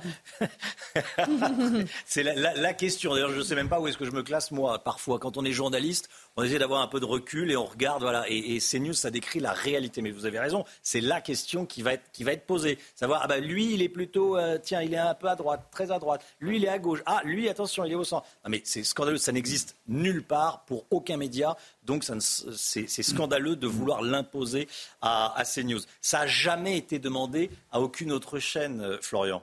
Non, jamais. Pas à ma connaissance. Je ne pense pas. Comment l'expliquer? La réponse est plutôt simple. La vérité dérange et comme disait Nietzsche, souvent les gens ne veulent pas voir, entendre et parler de la vérité parce qu'ils ne veulent pas que leurs illusions soient détruites. Alors oui, CNews détruit certaines de ces illusions, mais contrairement à ce que pensent nos détracteurs qui estiment que nous sommes omnibulés peut-être par certains sujets et qu'à l'aide de notre loupe grossissante, nous déformerions, nous déformons la réalité, je leur réponds que oui, j'aimerais que l'on dise ici que les homicides sont en baisse, que les violences sexuelles aussi, que les touristes ne risquent rien aux abords du Champ de Mars, que non, il n'y a plus aucun sans-abri dans nos rues, que des milliers de nos quartiers ne sont plus gangrénés par le trafic de drogue, que les policiers, les pompiers, les enseignants ou encore les médecins sont respectés, etc., etc., etc. Mais la vérité m'oblige à dire la vérité. Et au lieu d'être attaqués comme cela, et cela ne nous dérange pas, nous avons le cuir épais. Mais au lieu d'être attaqués comme cela, nous devrions en réalité être soutenus pour dire la vérité sur un certain nombre de sujets. Merci Florian. Voilà, ils veulent contrôler ce qu'on vous dit en clair. Euh, quand on est avec quelqu'un qui, euh, qui subit les trafiquants de drogue, bah, euh, ça dérange certains. Bah oui, la réalité parfois ça gratte. Hein. Parfois ça, la réalité, quand on mm. décrit la réalité comme ce qu'on fait sur CNews, ça fait pas plaisir à, tout le monde. Mais si vous la décrivez pas, elle vous revient en boomerang la mm. réalité. Mm. Donc si ça gêne quelqu'un qu'on parle de la, la réalité, ça changera rien. Donc ne peut pas contrôler ce qu'on dit sur une chaîne d'information. C'est scandaleux, évidemment, et personne, et il ne le demande à personne d'autre. Donc euh, voilà pourquoi on est euh, euh, énervé, mais on sait qu'on fait bien notre travail sur CNews, que toute la rédaction de CNews fait bien son travail. honnêtement, on fait ce travail honnêtement de 6 heures du matin quand on prend l'antenne jusqu'au soir et 24 heures sur 24. Voilà ce qu'on voulait vous dire ce matin. 7h58. On va en parler de, cette décision scandaleuse euh, du Conseil d'État qui a été euh, sollicitée par Reporters sans frontières avec Sabrina Agresti-Roubache, ministre déléguée à la ville, à la citoyenneté et à l'intégration. La météo tout de suite. La météo avec Groupe Verlaine. Installateur de panneaux photovoltaïques garantie à vie avec contrat de maintenance. Groupe Verlaine, le climat de confiance. La France est coupée en deux aujourd'hui, Alexandra. Oui, en effet, des conditions météo mitigées sur les régions du Nord avec une perturbation qui ondule actuellement entre les côtes de la Manche, le bassin parisien, le Nord ou encore le Nord-Est. Elle est peu active, cette perturbation, mais elle donne tout de même quelques gouttes de pluie partout ailleurs du grand beau temps. Et dans l'après-midi, petit à petit, les nuages vont se dissiper. On va retrouver du grand beau temps sur 80% du territoire. Un temps un petit peu plus nuageux sur la pointe bretonne ou encore en remontant euh, vers les Hauts-de-France. Et puis côté température, c'est une journée placée sous le signe de la douceur avec des températures déjà extrêmement douces, 12 degrés en moyenne en Bretagne ou encore 9 degrés à Paris. Et dans l'après-midi, les températures s'envolent, températures dignes d'un mois d'avril. Regardez ces températures 14 degrés à Paris, 15 degrés à Dijon ou encore à Besançon. Vous aurez 17 degrés entre Limoges et Clermont-Ferrand, 19 degrés pour nos amis toulousains et localement jusqu'à 22 degrés pour le Pays Basque. Température donc particulièrement douce aujourd'hui. Chaud l'été, froid l'hiver, c'était la météo avec Groupe Verlaine. Isolation thermique par l'extérieur avec aide de l'État. Groupeverlaine.com C'est News, il est 8h. Merci d'être avec nous. La grève à la SNCF ce week-end. Les, contrôleurs des TGV, des TER veulent des augmentations de salaire en dépit de la grève. Eh bien, l'objectif de la SNCF est de faire en sorte qu'un TGV sur deux soit assuré. On l'a appris il y a quelques instants. Maxime Leguet en direct de la gare de Lyon. A tout de suite. Maxime. Le nombre de points de deal baisse à Marseille, ce qui ne veut pas dire que le trafic de drogue diminue. Il évolue. La livraison de drogue à domicile se développe, nous dira un policier qui témoigne anonymement. Et puis Reporters sans frontières qui s'en prend à CNews, on en parle ce matin. Évidemment, l'association censée défendre la liberté d'expression semble ne pas apprécier la liberté qui règne sur votre chaîne d'information. RSF a obtenu du Conseil d'État qu'il demande que CNews soit plus contrôlée. La liberté d'expression est en jeu. Attention, si vous avez prévu de partir en vacances en train ce week-end, la CGT et Sudrail appellent à la grève, Et ça risque d'impacter du monde puisque c'est un week-end de croisée entre les zones A et C. Alors la SNCF a déclaré il y a quelques minutes vouloir assurer un TGV sur deux. Euh, c'est l'objectif. On rejoint tout de suite Maxime Leguet en direct de la gare de Lyon euh, à Paris. Maxime, que disent les usagers que vous avez rencontrés ce matin? Oui, bonjour euh, Chana. Effectivement, un TGV sur deux pour, euh, qui devrait être assuré pour ce week-end de départ euh, de vacances. Ici, les usagers Gare de Lyon dénoncent une prise d'otage de la part des grévistes. Notre départ en vacances est conditionné leur bon vouloir, me confier l'un d'entre eux. Des usagers qui sont également exaspérés par la récurrence des grèves. Ce n'est pas la première fois. C'est toujours la même chose et cela commence à devenir insupportable, me disait l'un des usagers manifestement agacé par cette annonce de la SNCF. Une grève d'autant plus incompréhensible pour euh, des Français qui déplorent une augmentation récente des prix de billets de train de la SNCF et qui estiment donc pouvoir bénéficier d'un service à la hauteur de ce prix fort. Des usagers qui commencent d'ores et déjà à regarder pour des solutions alternatives, des bus de substitution euh, ou faire du euh, covoiturage pour ceux qui le peuvent, puisque d'autres ne pourront pas partir en vacances. C'est ce que me disait l'un d'entre eux, où il devra du moins différer ce départ. En tout cas, tous attendent maintenant désormais la liste officielle de ces trains supprimés pour pouvoir s'organiser en conséquence. Merci beaucoup Maxime Leguet. La grève des contrôleurs en plein milieu des vacances scolaires. L'objectif est donc d'assurer un TGV sur deux. Les contrôleurs qui gagnent environ 2500 euros net en milieu de carrière, prime comprise, 2500 euros net par mois. Est-ce que cette grève vous choque Grève pour les salaires? Vous flashez le QR code et vous enregistrez vos messages. À Marseille, le phénomène des Uber prend de l'ampleur. Uber c'est comme le, un service de livraison alimentaire, mais avec de la drogue. Ça a commencé pendant le confinement et ça s'est installé depuis. Oui, en fait, ça arrange tout le monde puisque les clients n'ont plus besoin de se déplacer euh, dans les cités c'est moins risqué euh, qu'un point de deal pour les trafiquants. Les échanges se font euh, via des messageries cryptées, ce qui complique encore plus la tâche de la police. Quant aux livreurs, ils ont très peu de drogue sur eux. Alors, anonymement, un policier a accepté de se confier à Sandra Buisson du service police-justice de CNews.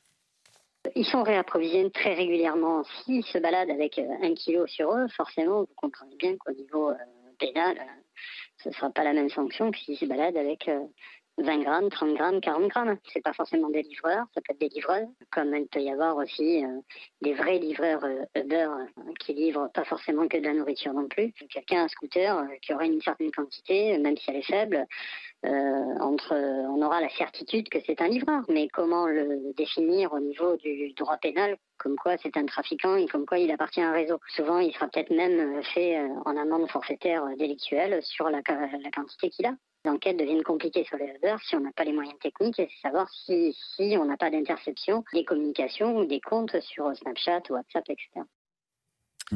La liberté d'expression qui règne sur votre chaîne d'information CNews semble déranger beaucoup de monde.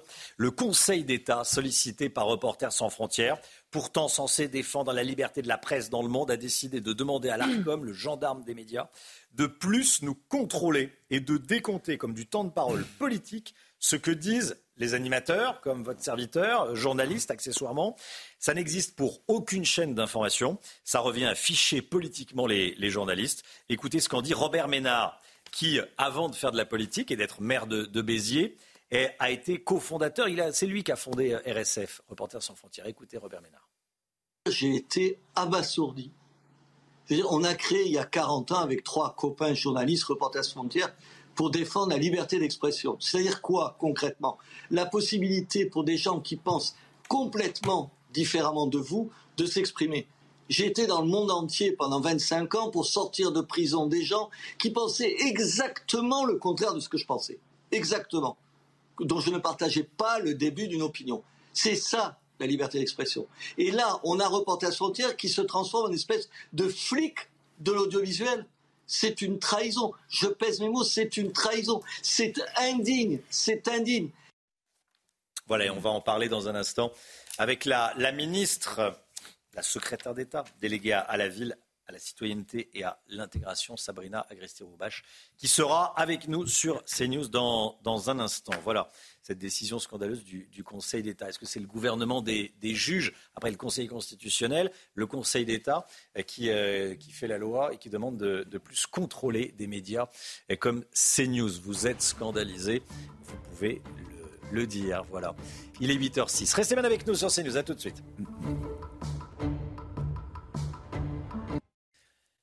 CNews, il est 8h12. Bienvenue à tous, bienvenue dans la matinale de CNews. Tout de suite, c'est la grande interview et nous sommes avec Sabrina Agresti-Roubache, secrétaire d'État à la citoyenneté et à la ville. La grande interview, c'est tout de suite sur CNews et sur Europe 1.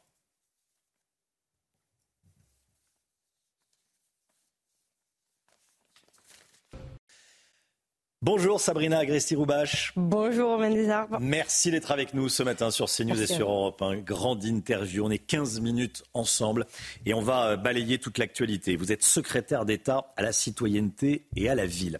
Euh, je voulais vous, tout d'abord vous entendre sur la décision du Conseil d'État qui a été saisie par Reporters sans frontières, qui est censé défendre la liberté d'expression dans le monde et qui demande que soient contrôlées et comptabilisées les opinions politiques les animateurs de la chaîne, CNews, de notre chaîne, de, cette chaîne, euh, les, euh, les opinions des journalistes, des invités, comme s'il s'agissait d'hommes et de femmes politiques. Comment est-ce que vous jugez cette décision? Alors écoutez, moi j'ai une position assez simple en réalité sur ce sujet. Déjà rappeler peut-être euh, aux téléspectateurs et aux auditeurs que l'ARCOM est une instance indépendante et apolitique et le Conseil d'État est là pour juger le droit.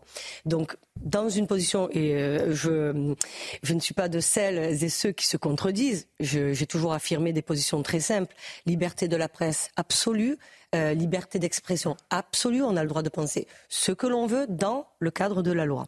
Donc je vais laisser le Conseil d'État s'exprimer faire son travail de Conseil d'État. Donc, vous savez, je, l'avais dit notamment sur d'autres textes, euh, textes, de loi, pardon, Duralex, Cedlex.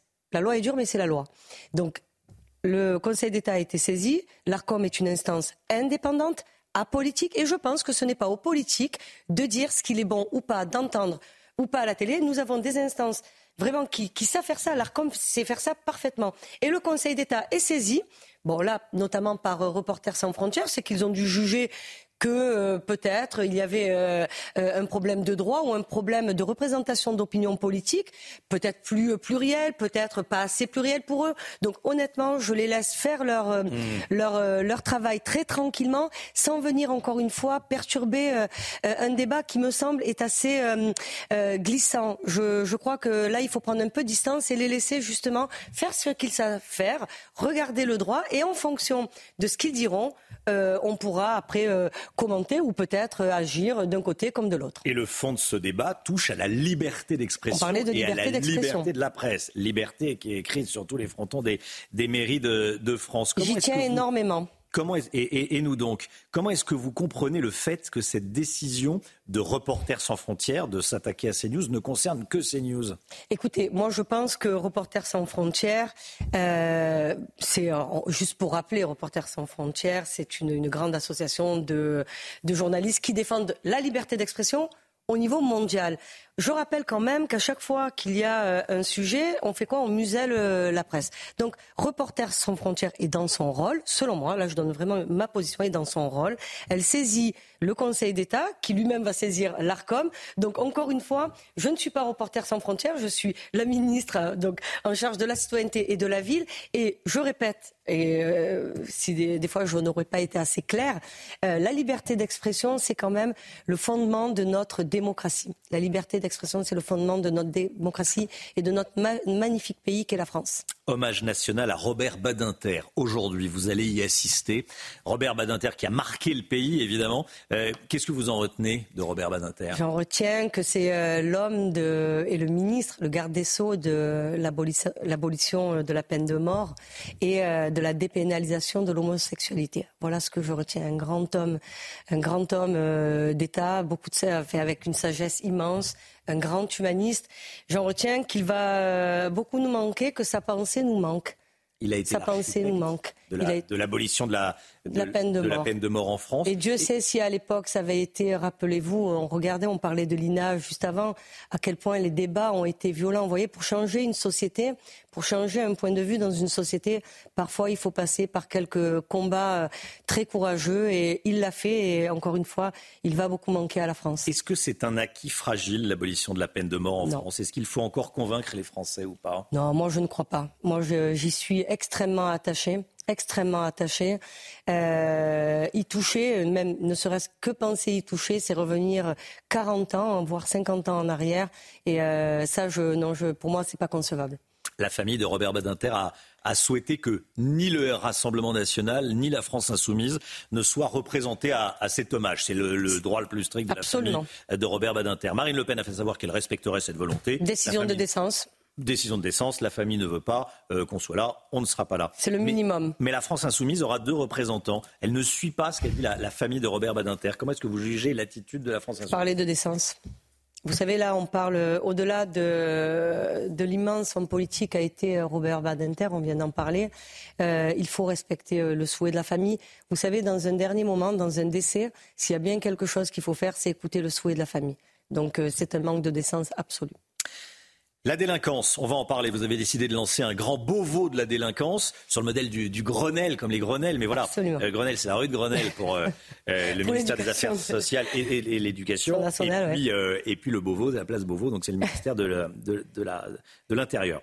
Beauvau de la délinquance, c'est un sujet qui préoccupe énormément de Français. Absolument. C'est un euphémisme. Les chiffres de la délinquance sont très mauvais. Euh, concrètement, quelle va être votre méthode Alors, j'ai une méthode assez en quoi simple. elle va être euh, nouvelle? Qu'est-ce qui va faire Ça va que être- ça va fonctionner avec vous et pas que ça va pas alors, fonctionner avec les autres? J'espère, euh, je, je l'espère. Alors pourquoi? Parce que j'ai une méthode tout à fait simple. Hmm. Alors déjà, juste pour euh, reposer les bases, euh, dans mon portefeuille de la citoyenneté, puisque souvent on me pose la question, j'ai l'accueil des réfugiés. J'ai les demandeurs d'asile, j'ai la naturalisation, j'ai euh, la laïcité, donc j'ai la prévention de la délinquance et la lutte contre la radicalisation. Donc ça fait beaucoup, beaucoup de sujets dans ce sujet citoyenneté. Euh, j'ai demandé et je vais le faire et ça fait partie quand même de la feuille de route que m'a fixé le Premier ministre Gabriel Attal et le président de la République. Euh, de dire on va rénover la stratégie de la délinquance. Comment Donc j'ai demandé à 25 préfectures, donc à 25 préfets, de consulter localement les élus locaux, les associations, les habitants, je le redisais. Je veux que les mesures de bon sens, je l'ai répété euh, sur euh, un plateau lundi, soient mis en haut de la pile. Et pourquoi? Parce que je ne veux plus je ne, le ferai pas. De décisions qui viennent de Paris et qui sont complètement déconnectées de la réalité de nos territoires. Je le répète encore, Marseille, c'est pas Paris, Paris, c'est pas Metz, Metz, c'est pas Lyon, et Lyon, c'est pas Brest. Donc, je pense que faire quelque chose dans la concertation avec les élus locaux, qui sont eux, tous les jours, au contact de nos concitoyens. Mais comme moi, moi, je suis une fille de terrain, je le disais, je ne connais que la vraie vie. Et c'est que la vraie vie qui m'est. Alors, comment est-ce qu'on peut changer la vraie vie des Ouais. gens? C'est en s'y intéressant et c'est en les consultant. Donc, ce Beauvau de la délinquance, donc de la prévention de la délinquance, ça va être des mesures qui vont remonter, et je- j'en donne quelques, quelques-unes. Par rapport à nos jeunes, le Premier ministre l'avait rappelé, tu, tu salis, tu nettoies, tu casses, tu répares, tu défies l'autorité, on t'explique comment respecter l'autorité. Donc c'est en réalité, donc il, a, il avait parlé des travaux, euh, des travaux d'intérêt éducatif et d'intérêt général pour les parents qui seraient défaillants. Encore une fois, je défends à chaque fois les familles monoparentales qui ne peuvent pas exercer l'autorité sur leurs enfants et qui justement n'arrivent plus à cadrer euh, leurs adolescents parce que là vraiment on Une parle mère seule avec des enfants. une personne seule avec Oui, des enfants. personne seule avec des enfants. C'est Souvent- beaucoup plus- souvent la mère. Souvent, la- non, Souvent la mère. Dans, mais dans la très très grande majorité, la mère, bien sûr. Bien sûr. C'est souvent les femmes qui portent ça. Et le père est où dans ces cas-là d'ailleurs? Est-ce qu'on peut pas demander la parce que la responsabilité du père parce que même Bien si sûr, les enfants la vivent responsabilité avec des la parents. Rappelez-vous ce qu'avait dit le garde. On le mais. Le garde des Sceaux l'avait Oui. dit. Dans le post-émeute, qu'est-ce qu'avait dit Éric le- le- le- dans le post-émeute Notre garde des Sceaux avait dit une chose simple. Ce sont les deux parents, même si le parent ne vit pas avec l'enfant et qu'il ne s'en occupe pas, au, au niveau de la loi, il est responsable. Enfin, on parle de responsabilité parentale. Et sur ces mesures, moi, je compte vraiment mettre le paquet sur la prévention, notamment sur les conduites addictives. Parce que je l'avais dit, sur la lutte contre le trafic de drogue, pas de consommateurs pas de dealers. Regardez ce qui se passe dans les tribunaux à Marseille, par exemple, qui maintenant fait comparaître des euh, consommateurs. Le président de la République avait demandé quelque chose le paiement de l'amende forfaitaire délictuelle directement sur euh, ceux qui sont euh, euh, sanctionnés et, euh, et qu'on contrôle euh, avec une détention de, de drogue. C'est une mesure. Alors, on va, vous allez dire, c'est à la marge. Non, c'est important de responsabiliser. Important sur la prévention. Important sur la prévention de la consommation, je parle. Moi, j'appartiens encore une fois, j'ai 47 ans, à une, euh, une, une génération Oui. qui a eu affaire à de la prévention. On va être très concret. Tu casses, tu répares. Très bien. Comment ça se passe? Alors, tu casses, tu répares, c'est euh, de Ce sont des beaux mots. Vous entendez la Non, petite musique bien commence sûr, à arriver. Il y a eu l'effet waouh de la nomination de, de. Gabriel Attal. Maintenant, euh, C'est les. Français réclament du Le- concret. absolument. Tu casses, tu répares. Comment ça se passe? Un gamin de 14 ans qui va casser un abribus, comment est-ce qu'il répare? La responsabilité civile des parents.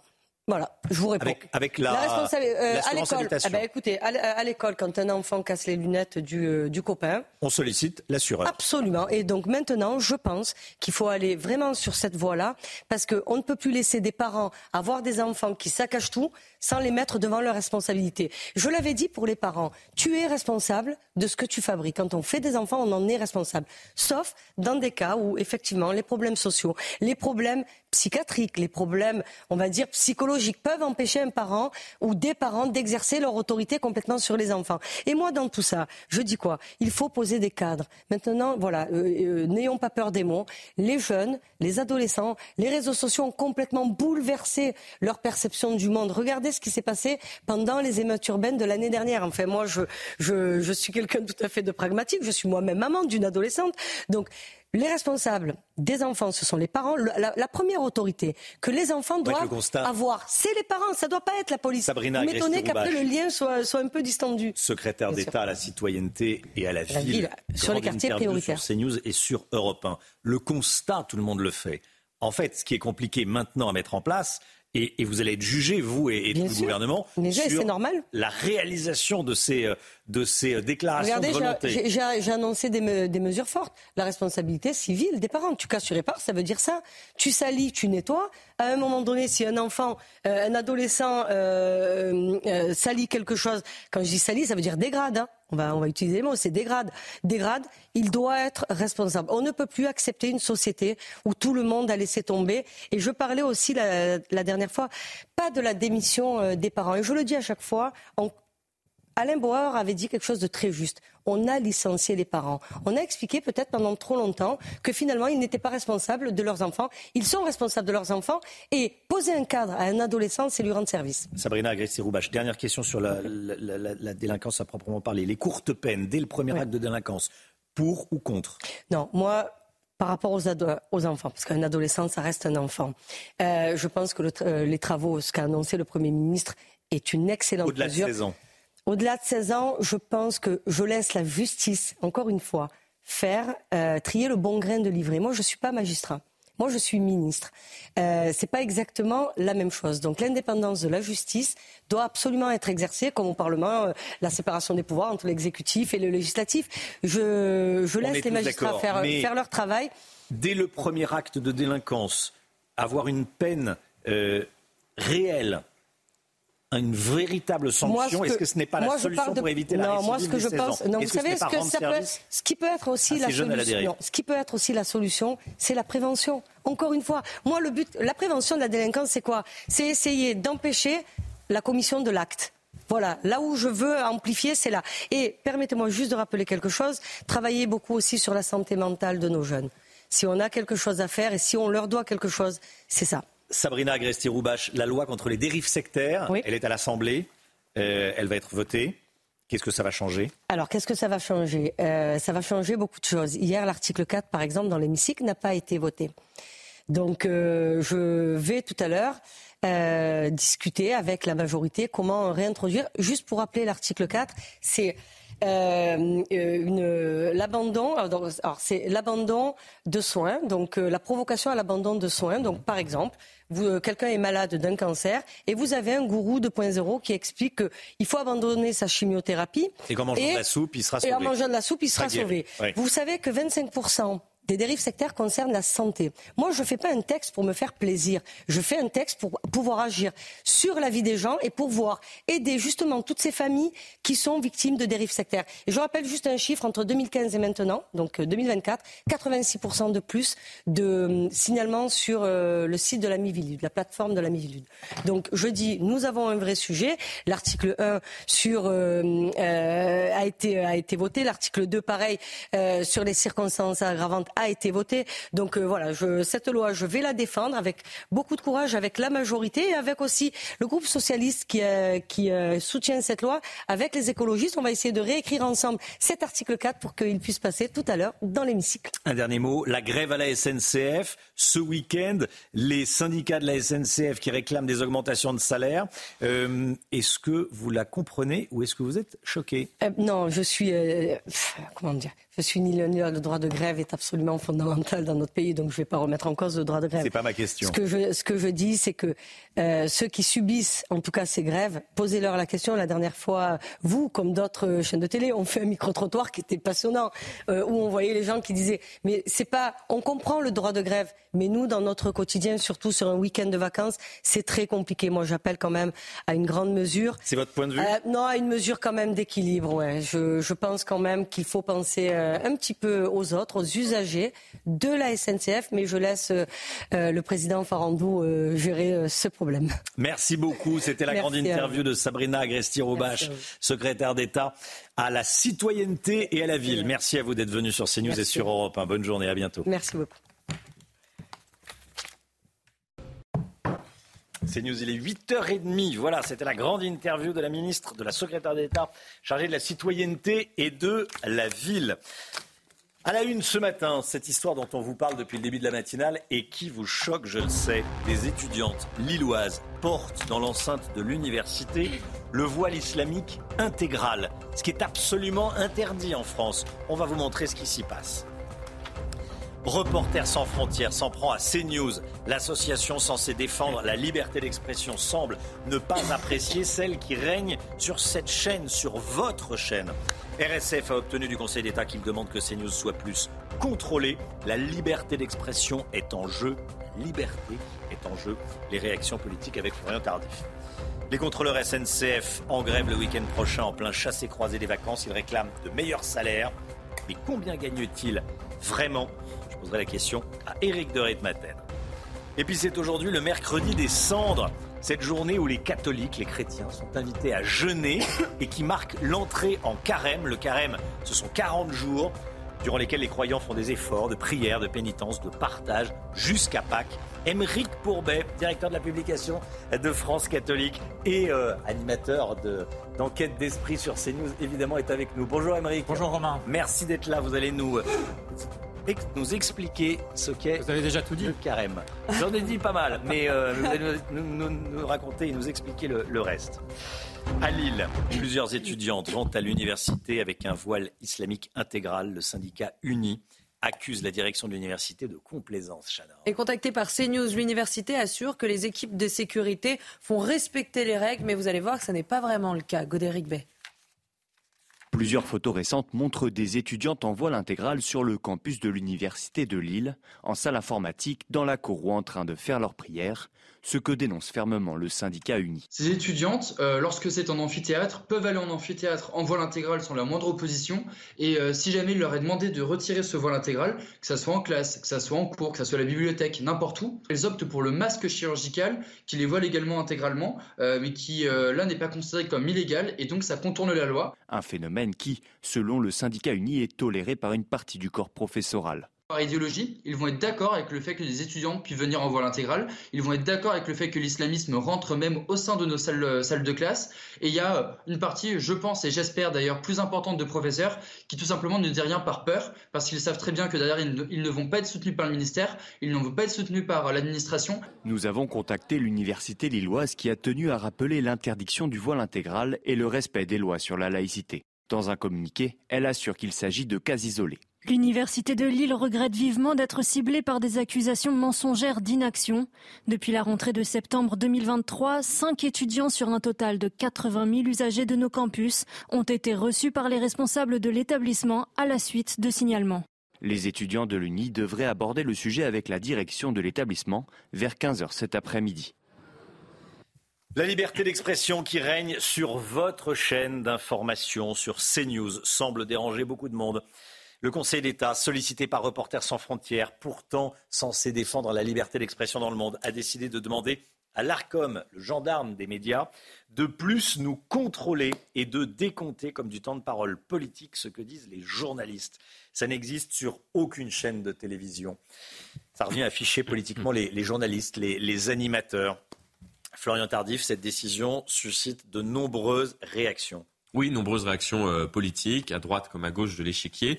Et ces réactions en disent long, Romain. Quand Éric Ciotti euh, s'insurge, la décision du Conseil d'État contre CNews est une grave atteinte à notre démocratie. Jean-Luc Mélenchon, lui, se félicite. Le problème de la presse n'est pas son indépendance, mais son pluralisme. Bravo à l'ARCOM qui accepte de regarder en face le problème à propos de CNews. Je comprends donc, Monsieur Mélenchon, que vous ne boy- boycottez plus la chaîne. Allez-y, venez, car ce qui est intéressant, c'est de voir qu'aujourd'hui, une situation qui existerait, donc selon certains, le manque de pluralisme que ces mêmes dénoncent, eh bien, ces mêmes personnes alimentent en fait euh, cette situation. Or, CNews respecte strictement le pluralisme. Ce n'est pas moi qui le dis, c'est le patron de l'ARCOM lui-même, euh, Roch-Olivier Mestre, qui l'a euh, affirmé l'année dernière en expliquant que CNews respectait strictement le pluralisme politique. Merci beaucoup. Merci beaucoup. Il va être question de, de- de ce thème à nouveau chez, chez Pascal Pro, évidemment, dans, dans l'heure des pros. Enfin, je m'avance un peu, mais en tout cas, j'imagine, qu'ils vont en parler. Un petit peu. Ça a été le cas, évidemment, hi- hier soir et, et, dans- et- et à partir de 9h chez, chez Pascal, bien sûr. La grève des contrôleurs SNCF en plein milieu des vacances scolaires. L'objectif de la SNCF, disent les responsables de la SNCF, c'est d'assurer un TGV sur deux. Les contrôleurs gagnent environ 2500 euros net en milieu de carrière, prime comprise. Je donne le salaire parce que c'est une grève pour des augmentations de salaire. Est-ce que cette grève vous choque? Vous avez flashé le QR code, vous avez enregistré vos messages. Voici vos réponses. Je suis vraiment contre euh, cette grève. Les Français sont toujours pris en otage et toujours au moment où il y a les vacances scolaires. C'est honteux. Euh, autant des métiers comme l'agriculture, autant d'autres métiers, je suis euh, la plupart du temps pour. Mais vraiment la SNCF, non. Je suis désolée. Bah, choqué, oui et non. Ils sont en grève euh, six mois, ils retravaillent trois semaines, ils sont à nouveau en grève pendant quatre mois, ils retravaillent 15 jours. Et en plus, ça tombe toujours pendant les vacances scolaires, comme si emmerder le monde, c'était une seconde nature. Pour la grève Pour rien, oui, ça me choque, oui. Moi, je suis adulte handicapé. Et je travaille dans les vignes pour 1400 euros par mois. À Chablis. Et croyez-moi que dans les vignes, on fait pas la grève. On n'a pas le choix. Et du coup, oui, c'est choquant. S'ils me donnaient 2500 euros par mois, j'irais pas faire la grève. Mais comme d'habitude, c'est encore des privilégiés qui bloquent le reste de la France. Les agriculteurs, eux, ils bloquent après euh, des mois et des mois de misère. Et eux, la SNCF, tous les jours, ils ont des avantages et ils continuent de d'emmerder le monde. Oui, bonjour. Bien sûr que c'est choquant. C'est choquant parce que de plus en plus de Français prennent le train. Euh, J'en témoigne. Je le prends maintenant pour aller sur Paris. Il y a un monde fou, les, parkings sont pleins. Donc au moment des vacances, évidemment, c'est clairement une prise d'otage. Et puis il faut que ces messieurs euh, redescendent sur Terre. Quand on voit les salaires qui ont été annoncés, euh, ça correspond à des salaires de, de cadres moyens et cadres supérieurs. Donc voilà. Voilà, et le pseudo du monsieur, c'est marre de payer. Ça donne une indication. non, mais que, que- les gens qui veulent des augmentations de salaire, on en connaît tous, hein, c'est normal, c'est, j'allais dire, c'est la vie. Mais on ne bloque pas le pays pour demander une augmentation de salaire, surtout qu'il n'y a pas de drame social à la, à la SNCF. Euh, combien gagnent réellement euh, et, et concrètement les, les contrôleurs SNCF, Eric de D'abord, ils ont beaucoup de primes, Ouais. beaucoup d'avantages, des billets gratuits, ils prennent le train quand ils veulent sans payer. Ça monte à 2500 net en milieu de carrière. hein, vous voyez Alors c'est vrai qu'ils ont des erreurs décalées, ils ont des week-ends de travail, mais les primes sont là. Et quand ils finissent leur carrière, ils sont à 3500 euros net avec euh, bien sûr des primes. Alors pourquoi Qu'est-ce qu'ils veulent au juste? Eh ben, ils veulent que les primes soient prises en compte dans le calcul de la retraite et que deuxièmement, ils soient mieux protégés quand ils arrêtent le travail en cas de maladie. Ils estiment qu'ils perdent 40% de leurs revenus. Alors, ce qui est dingue, c'est qu'aujourd'hui, ils sont prêts à arrêter cette grève si le président de la SNCF accorde 200 euros euh, de prime, 200 euros. Voilà où on en est aujourd'hui en France. Et ce qui est choquant, si vous voulez, c'est que le contrôleur, il est au service de l'usager. C'est quand même lui qui vient euh, pour certes vérifier les billets, mais il est là pour rassurer les gens. Donc là, il va faillir à sa mission, si je puis dire. Deuxièmement, ça va inciter euh, des familles à prendre leur voiture avec des enfants, ce qui n'était pas prévu, puisque vendredi, c'est bientôt.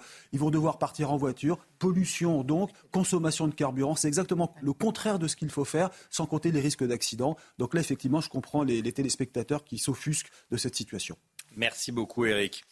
Après les agriculteurs, c'est au tour des entreprises du BTP d'obtenir gain de cause. Bercy va compenser une hausse sur le GNR, le gasoil non routier, Chana. hein. Puisque cette année, euh, une taxe du GNR va augmenter euh, de 6 centimes par litre, et bien toutes les entreprises du BTP de 15 salariés maximum en seront exemptées.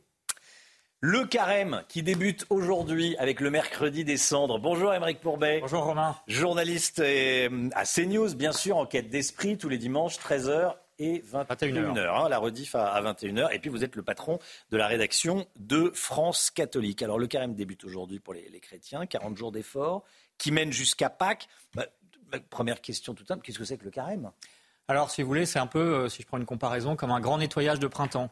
Vous savez, euh, dans la, tradition, euh, les mères de famille sortaient les draps à ce moment-là, et bah, justement, on prend des mauvais plis, on prend des mauvaises habitudes, et donc, un moment dans l'année, une fois dans l'année, pendant 40 jours, euh, voilà, il faut se, régénérer en quelque sorte, se renouveler. Et pour ça, l'Église nous donne euh, un certain nombre de moyens. Euh, ça rappelle aussi, c'est pas né d'hier, hein, ça rappelle les Hébreux, le peuple juif qui était 40 jours dans le désert avant d'arriver à la terre promise. Hein. donc effectivement, pour nous, pour les catholiques, la terre promise, c'est Pâques. Et puis les tentations aussi du Christ, 40 jours dans le désert. Donc à sa suite, eh bien, ça commence effectivement concrètement par les cendres. Vous l'avez dit, hein, on vous met de la poussière sur le front, on vous trace une croix sur le front. Ça veut dire quoi? Ça veut dire euh, tu es poussière, tu retourneras poussière. Euh, cette vie, on n'est que de passage sur cette vie et il y a une autre vie qui nous attend qui est encore plus belle. Mm. Voilà. Et puis il y a cette fameuse pénitence. Alors évidemment, la pénitence, ça n'a pas euh, très bonne presse aujourd'hui. Hein. Ça semble, ça fait penser à la tristesse, à la frustration. Euh, en réalité, c'est autre chose. C'est vraiment euh, le but, c'est la conversion, c'est-à-dire c'est se détacher de toutes nos mauvaises habitudes, de toutes nos addictions, de s'élever l'esprit aussi, et donc de se tourner davantage vers Dieu à travers les trois piliers du carême. Vous l'avez dit, la prière, l'aumône, hein, donner quelque chose aux, aux, pauvres ou aux autres, et puis, et puis évidemment la pénitence, donc se priver euh, voilà. Les prescriptions, elles sont également très légères. En fait, on fait des efforts pendant 40 jours. Les, chrétiens, les chrétiens font des efforts pendant 40 jours, avec, j'allais dire, un pic le vendredi, pas de, pas de viande. D'où ça vient, tiens, le fait qu'on ne mange pas de viande le vendredi? Alors, c'est, euh, d'abord, c'est très léger. c'est du poisson. Voilà. Euh, il n'y a que deux jours de jeûne réellement, le mercredi des cendres et le vendredi saint. Mmh. Et effectivement, les vendredis, euh, il est d'usage, mais même pendant toute l'année, que les chrétiens se privent volontairement de viande. Euh, ça vient de, voilà, la viande à l'époque, c'était quelque chose d'extrêmement, enfin riche. Riche, oui, voilà. Et donc, donc voilà. Aujourd'hui, c'est symbolique, mais c'est une légère pénitence que l'Église demande, et, ça montre aussi que finalement, c'est pas des efforts surhumains, quoi. Je veux dire, le but, c'est pas non plus des efforts pour les efforts. C'est alors des, des exemples d'efforts. Tiens, très Très concrètement, on on, euh, on prend on prend pas de dessert, on euh, euh, on, fume moins si on est fumeur, si on aime bien se prendre un, un gros cigare, on prend pas son gros cigare. Si on, c'est les, sont les petits plaisirs de la vie qu'on dont on se prive volontairement. Dont on se prive pendant une quarantaine et, de et chacun, chacun choisit le sien parce que ben voilà, chacun sait quelle est l'addiction à laquelle on tient le plus, le petit café du matin, les réseaux sociaux, mm. enfin vous voyez des choses comme ça, toutes simples. Un effort envers les autres. Et envers Dieu. Et envers Dieu, accessoirement. Euh, c'est la période la plus importante pour les catholiques, parce qu'en fait, euh, on parle beaucoup de Noël, parce que Noël, il y a l'effervescence dans les commerces, et voilà. Et puis, euh, certains disent que c'est devenu une fête familiale. Bon, oui, peut-être, enfin, ou commerciale, c'est ce qu'on veut, mais, mais c'est une fête catholique, c'est la naissance du Christ, accessoirement. Et, et, Pâques, c'est la résurrection de, Jésus. Est-ce qu'en réalité, le carême et Pâques, c'est pas plus important que Noël? On peut le dire. De fait, c'est l'événement central, c'est la résurrection du Christ. Mmh. voilà, et, c'est ça qui a marqué un avant et un après euh, dans l'histoire, hein, puisque c'était jamais arrivé auparavant et ça n'arrivera plus jamais, puisque cet homme est également Dieu dans la croyance catholique. Euh, donc de fait, oui, euh, on peut dire que Pâques, Noël, en fait, c'est une préparation, c'est la naissance, mais ça va conduire à la mort et à la résurrection. Donc c'est le début de l'histoire en réalité. Mmh. Voilà, et les deux sont liés. Voilà, donc bon carême à tous les chrétiens et à, tous les catholiques. Merci beaucoup, Émeric Courbet, d'être venu ce matin. Donc France catholique euh, et, puis, euh, et puis enquête d'esprit. Alors on parlera du carême. Oui. Logique. Logique, effectivement. Merci beaucoup, Émeric, d'être venu ce matin sur le plateau de la, matinale.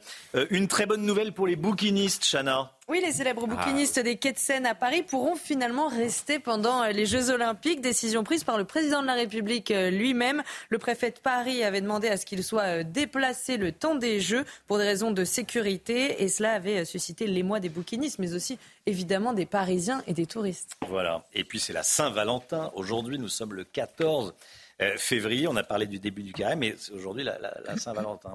Bon, euh, vous la fêtez la Saint-Valentin ou pas? Tiens, on vous a posé la question. Dans les rues de Paris et de Lyon. Je pense que c'est commercial, mais c'est aussi l'occasion de faire une journée avec la personne qu'on aime, ou ça peut être euh, ses amis, sa famille, si on a envie, je pense, au final. C'est pas du tout mon truc. Ouais, c'est vrai. Depuis toujours. Je fête pas la Saint-Valentin, ouais, c'est vrai. C'est trop une date imposée, en fait, il faut fêter ça quand on a envie. À la maison. Qu'est-ce qui est prévu bah, Il sait pas, c'est sûr. Je sais pas. Grosse surprise. On se prépare un peu euh, chacun des surprises. On se fait des petits bouchons et puis un bon resto en plus. Voilà, je vous ai précisé que c'était dans les rues de Lyon parce que voilà, on va se faire un petit bouchon. Ça, c'est à Lyon. Hein, ça, il n'y a pas de doute. C'est à Lyon qu'on se fait un petit bouchon, qui est un restaurant évidemment pour ceux qui connaissent pas Lyon euh, où ça Patrimoine. Bon, patrimoine lyonnais. Hein, D'ailleurs, il y a le petit Jésus d'ailleurs, ça. C'est chauviniste. plaisanter de ces vous savez. C'est vrai, c'est vrai. Vous avez raison. Bon, qui fête la Saint-Valentin? Tout le monde dit. fait- Oui. oui. Plus ou moins. Oui, plutôt. euh, ouais. Avec mon Valentin. Allez, et on va en parler justement. C'est vous dites quoi, Brigitte Avec son Valentin, Avec mon Valentin. oui. Avec votre Valentin, voilà. Euh, on va parler justement de la Saint-Valentin tout de suite avec Brigitte Millot. Votre programme avec mesjambes.com, la référence des bas de contention avec des centaines de modèles sur Internet. mes-jambes.com. Brigitte, vous nous parlez ce matin d'une initiative des caisses primaires d'assurance maladie d'Occitanie qui profite de la Saint-Valentin pour parler de la santé cardiaque, c'est-à-dire Oui, ben, je- d'abord, je trouve que c'est une super bonne idée. Oui. Euh, en ce jour où nos cœurs battent plus fort peut-être que d'habitude, là, de parler du cœur, mais en tant qu'organe. Et leur, leur campagne, c'est vraiment sur le cœur, c'est la vie, et c'est important. Et notamment, ils veulent sensibiliser sur les signes d'alerte de l'insuffisance cardiaque. Euh, mais l'idée, c'est vraiment le cœur, c'est la vie. Alors, on va revenir au fonctionnement du cœur. hein. Euh, voilà, voilà leur campagne. Un cœur qui bat, c'est la vie. Et on va y revenir. Donc, le cœur, c'est quoi? C'est un muscle. Euh, son boulot, c'est quoi? C'est d'expulser, de pulser le sang à peu près 80 fois par minute dans tout l'organisme, puisque toutes nos cellules ont besoin d'oxygène et de nutriments pour fonctionner. Sauf que parfois, il y a une insuffisance cardiaque, tout est dans le nom, hein. le cœur n'arrive plus à pomper le sang euh, partout dans l'organisme. Euh, donc au début, on va ressentir les signes surtout à l'effort, puis petit à petit, on va les ressentir aussi au repos. Qu'est-ce qui se passe quand le cœur n'arrive plus à faire son boulot? Les causes sont multiples. hein. Ça peut être un problème de valve cardiaque, ça peut être un problème de coronaire, les artères du cœur, Ouais. ça peut être un problème d'hypertension. Enfin, ça peut être tout un tas. De, il y a tout un tas de causes à cette insuffisance cardiaque, mais ça veut dire que le cœur ne fait plus son boulot. Et quand il n'arrive plus à faire son boulot, alors au début, il accélère un peu la fréquence pour essayer quand même d'envoyer du sang. Puis après, il va se mettre un peu à gonfler, puis il n'arrivera plus à travailler. Et quand il n'arrive plus à expulser, à pulser le sang dans tout le corps, eh bien, il va y avoir du liquide qui va rester en amont de la pompe. Et notamment, en amont, qu'est-ce qu'on a? On a les poumons. Et donc, on va ressentir comme, comme signe un essoufflement pulmonaire, puisqu'on va avoir du liquide dans les poumons. Et puis après du liquide, il va y en avoir qui va sortir des vaisseaux, puisque le cœur n'arrive plus à pulser, donc ça reste en amont. Il va y en avoir aussi un petit peu partout. Donc on peut prendre jusqu'à 2 kilos en 3 jours, Euh, mais, mais sans écart alimentaire, bien sûr. hein. Mais si vous prenez 2 kilos en 3 jours, c'est absolument pas normal. Vous vous sentez gonflé. Après, ce, ce liquide, il va aller où? Dans les parties déclives, dans les parties de la pesan- les plus basses, la pesanteur, notamment au niveau des pieds, des chevilles, qui vont se mettre à gonfler. C'est ce qu'on appelle un œdème. hein. Ça va se mettre à gonfler. Et comme le sang n'arrive plus euh, dans les cellules, on va avoir, donc n'est plus nourri, les cellules ne sont plus nourries, on va avoir une, une fatigue. Donc voilà les quatre signes d'alerte de l'insuffisance cardiaque. Un petit moyen mnémotechnique pour vous en souvenir, EPOF, voilà, voilà. essoufflement, poids, œdème, fatigue. Hmm. Si vous présentez ces signes, il ne faut pas attendre, il faut aller consulter votre médecin ou votre médecin généraliste ou votre cardiologue. Donc l'idée, c'est réellement de sensibiliser euh, les gens à ces quatre symptômes. Rappelez-vous, hein, et sous- c'est pas normal de, tout- de- de prendre 2 kilos en 3 jours. C'est pas normal d'avoir les chevilles gonflées. C'est pas normal d'être essoufflé. C'est pas normal d'être euh, fatigué. assez Le poids, brutalement. on le voit pas tout de suite. L'essoufflement. Vous prenez 2 Bon. kilos en 3 jours, euh, franchement. Oui, euh, ça se sent, euh, oui, euh, moins que vous ayez mangé comme un. Oui, voilà. après Mais une- sinon, euh, non. Donc l'idée, c'est de sensibiliser. Je rappelle. Les chevilles qui gonflent, ça, ça on le voit tout de suite. Oui, hein. oui. Pas- Oui, il, y en a, Eric. il y en a qui gonflent pour d'autres choses. Les chevilles qui gonflent, oui, ça veut dire autre chose, oui. Vous n'avez pas les chevilles gonflées. C'est vrai que ça veut dire avoir la grosse tête, les gonflent. Bon, mais. euh, Pas de ça oui, chez nous. Pas de ça chez nous, non. Non, mais, non, mais en plus, un petit signe pour savoir si c'est de l'œdème. Ouais. Vous, vous vous appuyez avec le doigt et quand le, le- ça reste un petit peu enfoncé, c'est que c'est de l'œdème. Très bien. Donc, euh, et, pas, et pas ce dont vous parlez. Pas de Lego. Euh, Lego. ça touche tout de même un million et demi de personnes en France. Donc c'est pas rien. J'allais dire quelque part c'est une bonne nouvelle qu'il y ait tant de personnes touchées. Je m'explique euh, que ce soit pas mal, mal interprété, mais depuis qu'on a de plus en plus de survivants.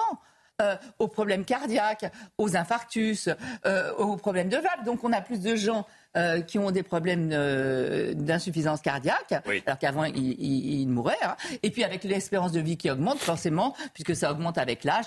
Donc voilà. Mais rappelez-vous de ces signes et pof. Et POF, le POF. C'était votre programme avec mesjambes.com, la référence des bas de contention avec des centaines de modèles sur Internet. mais-jambes.com. Merci d'avoir choisi CNews pour démarrer cette journée. Voilà, bonne Saint-Valentin. Bon carême également, on en a parlé il y a quelques instants avec, euh, avec Émeric Pourbet. Voilà, si Moi, vous euh, suivez le, le carême. Pardon Brigitte Moi je serais plutôt Saint-Valentin. Ben, écoutez, il en faut voilà, pour, euh, pour tout le monde. Et du chocolat. Euh, L'application Et- CNews, ça c'est important, vous flashez le QR code si vous souhaitez la télécharger, l'application CNews. Il y a tout, hein. les informations, les replays des émissions, vous pouvez revoir, revoir vos chroniques, vos, émissions euh, préférées, il y a les vidéos, il y a tout. Vous flashez le, le QR code et vous pourrez télécharger facilement l'application CNews. Dans un instant, c'est l'heure des pros avec Pascal Pro et tous ses invités. Bonne journée à demain, 5h55 avec l'équipe.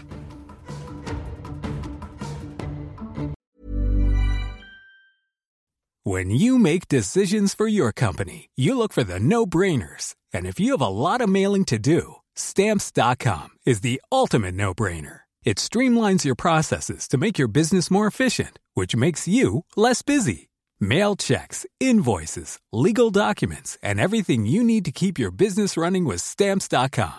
Seamlessly connect with every major marketplace and shopping cart. Schedule package pickups and see your cheapest and fastest shipping options from different carriers with rates up to 89% off USPS and UPS rates. And with the stamps.com mobile app, you can take care of mailing and shipping wherever you are. Make the same no-brainer decision as over 1 million other businesses with stamps.com. Sign up with code program for a 4-week trial plus free postage and a free digital scale. No long-term commitments or contracts. That's stamps.com. Code program.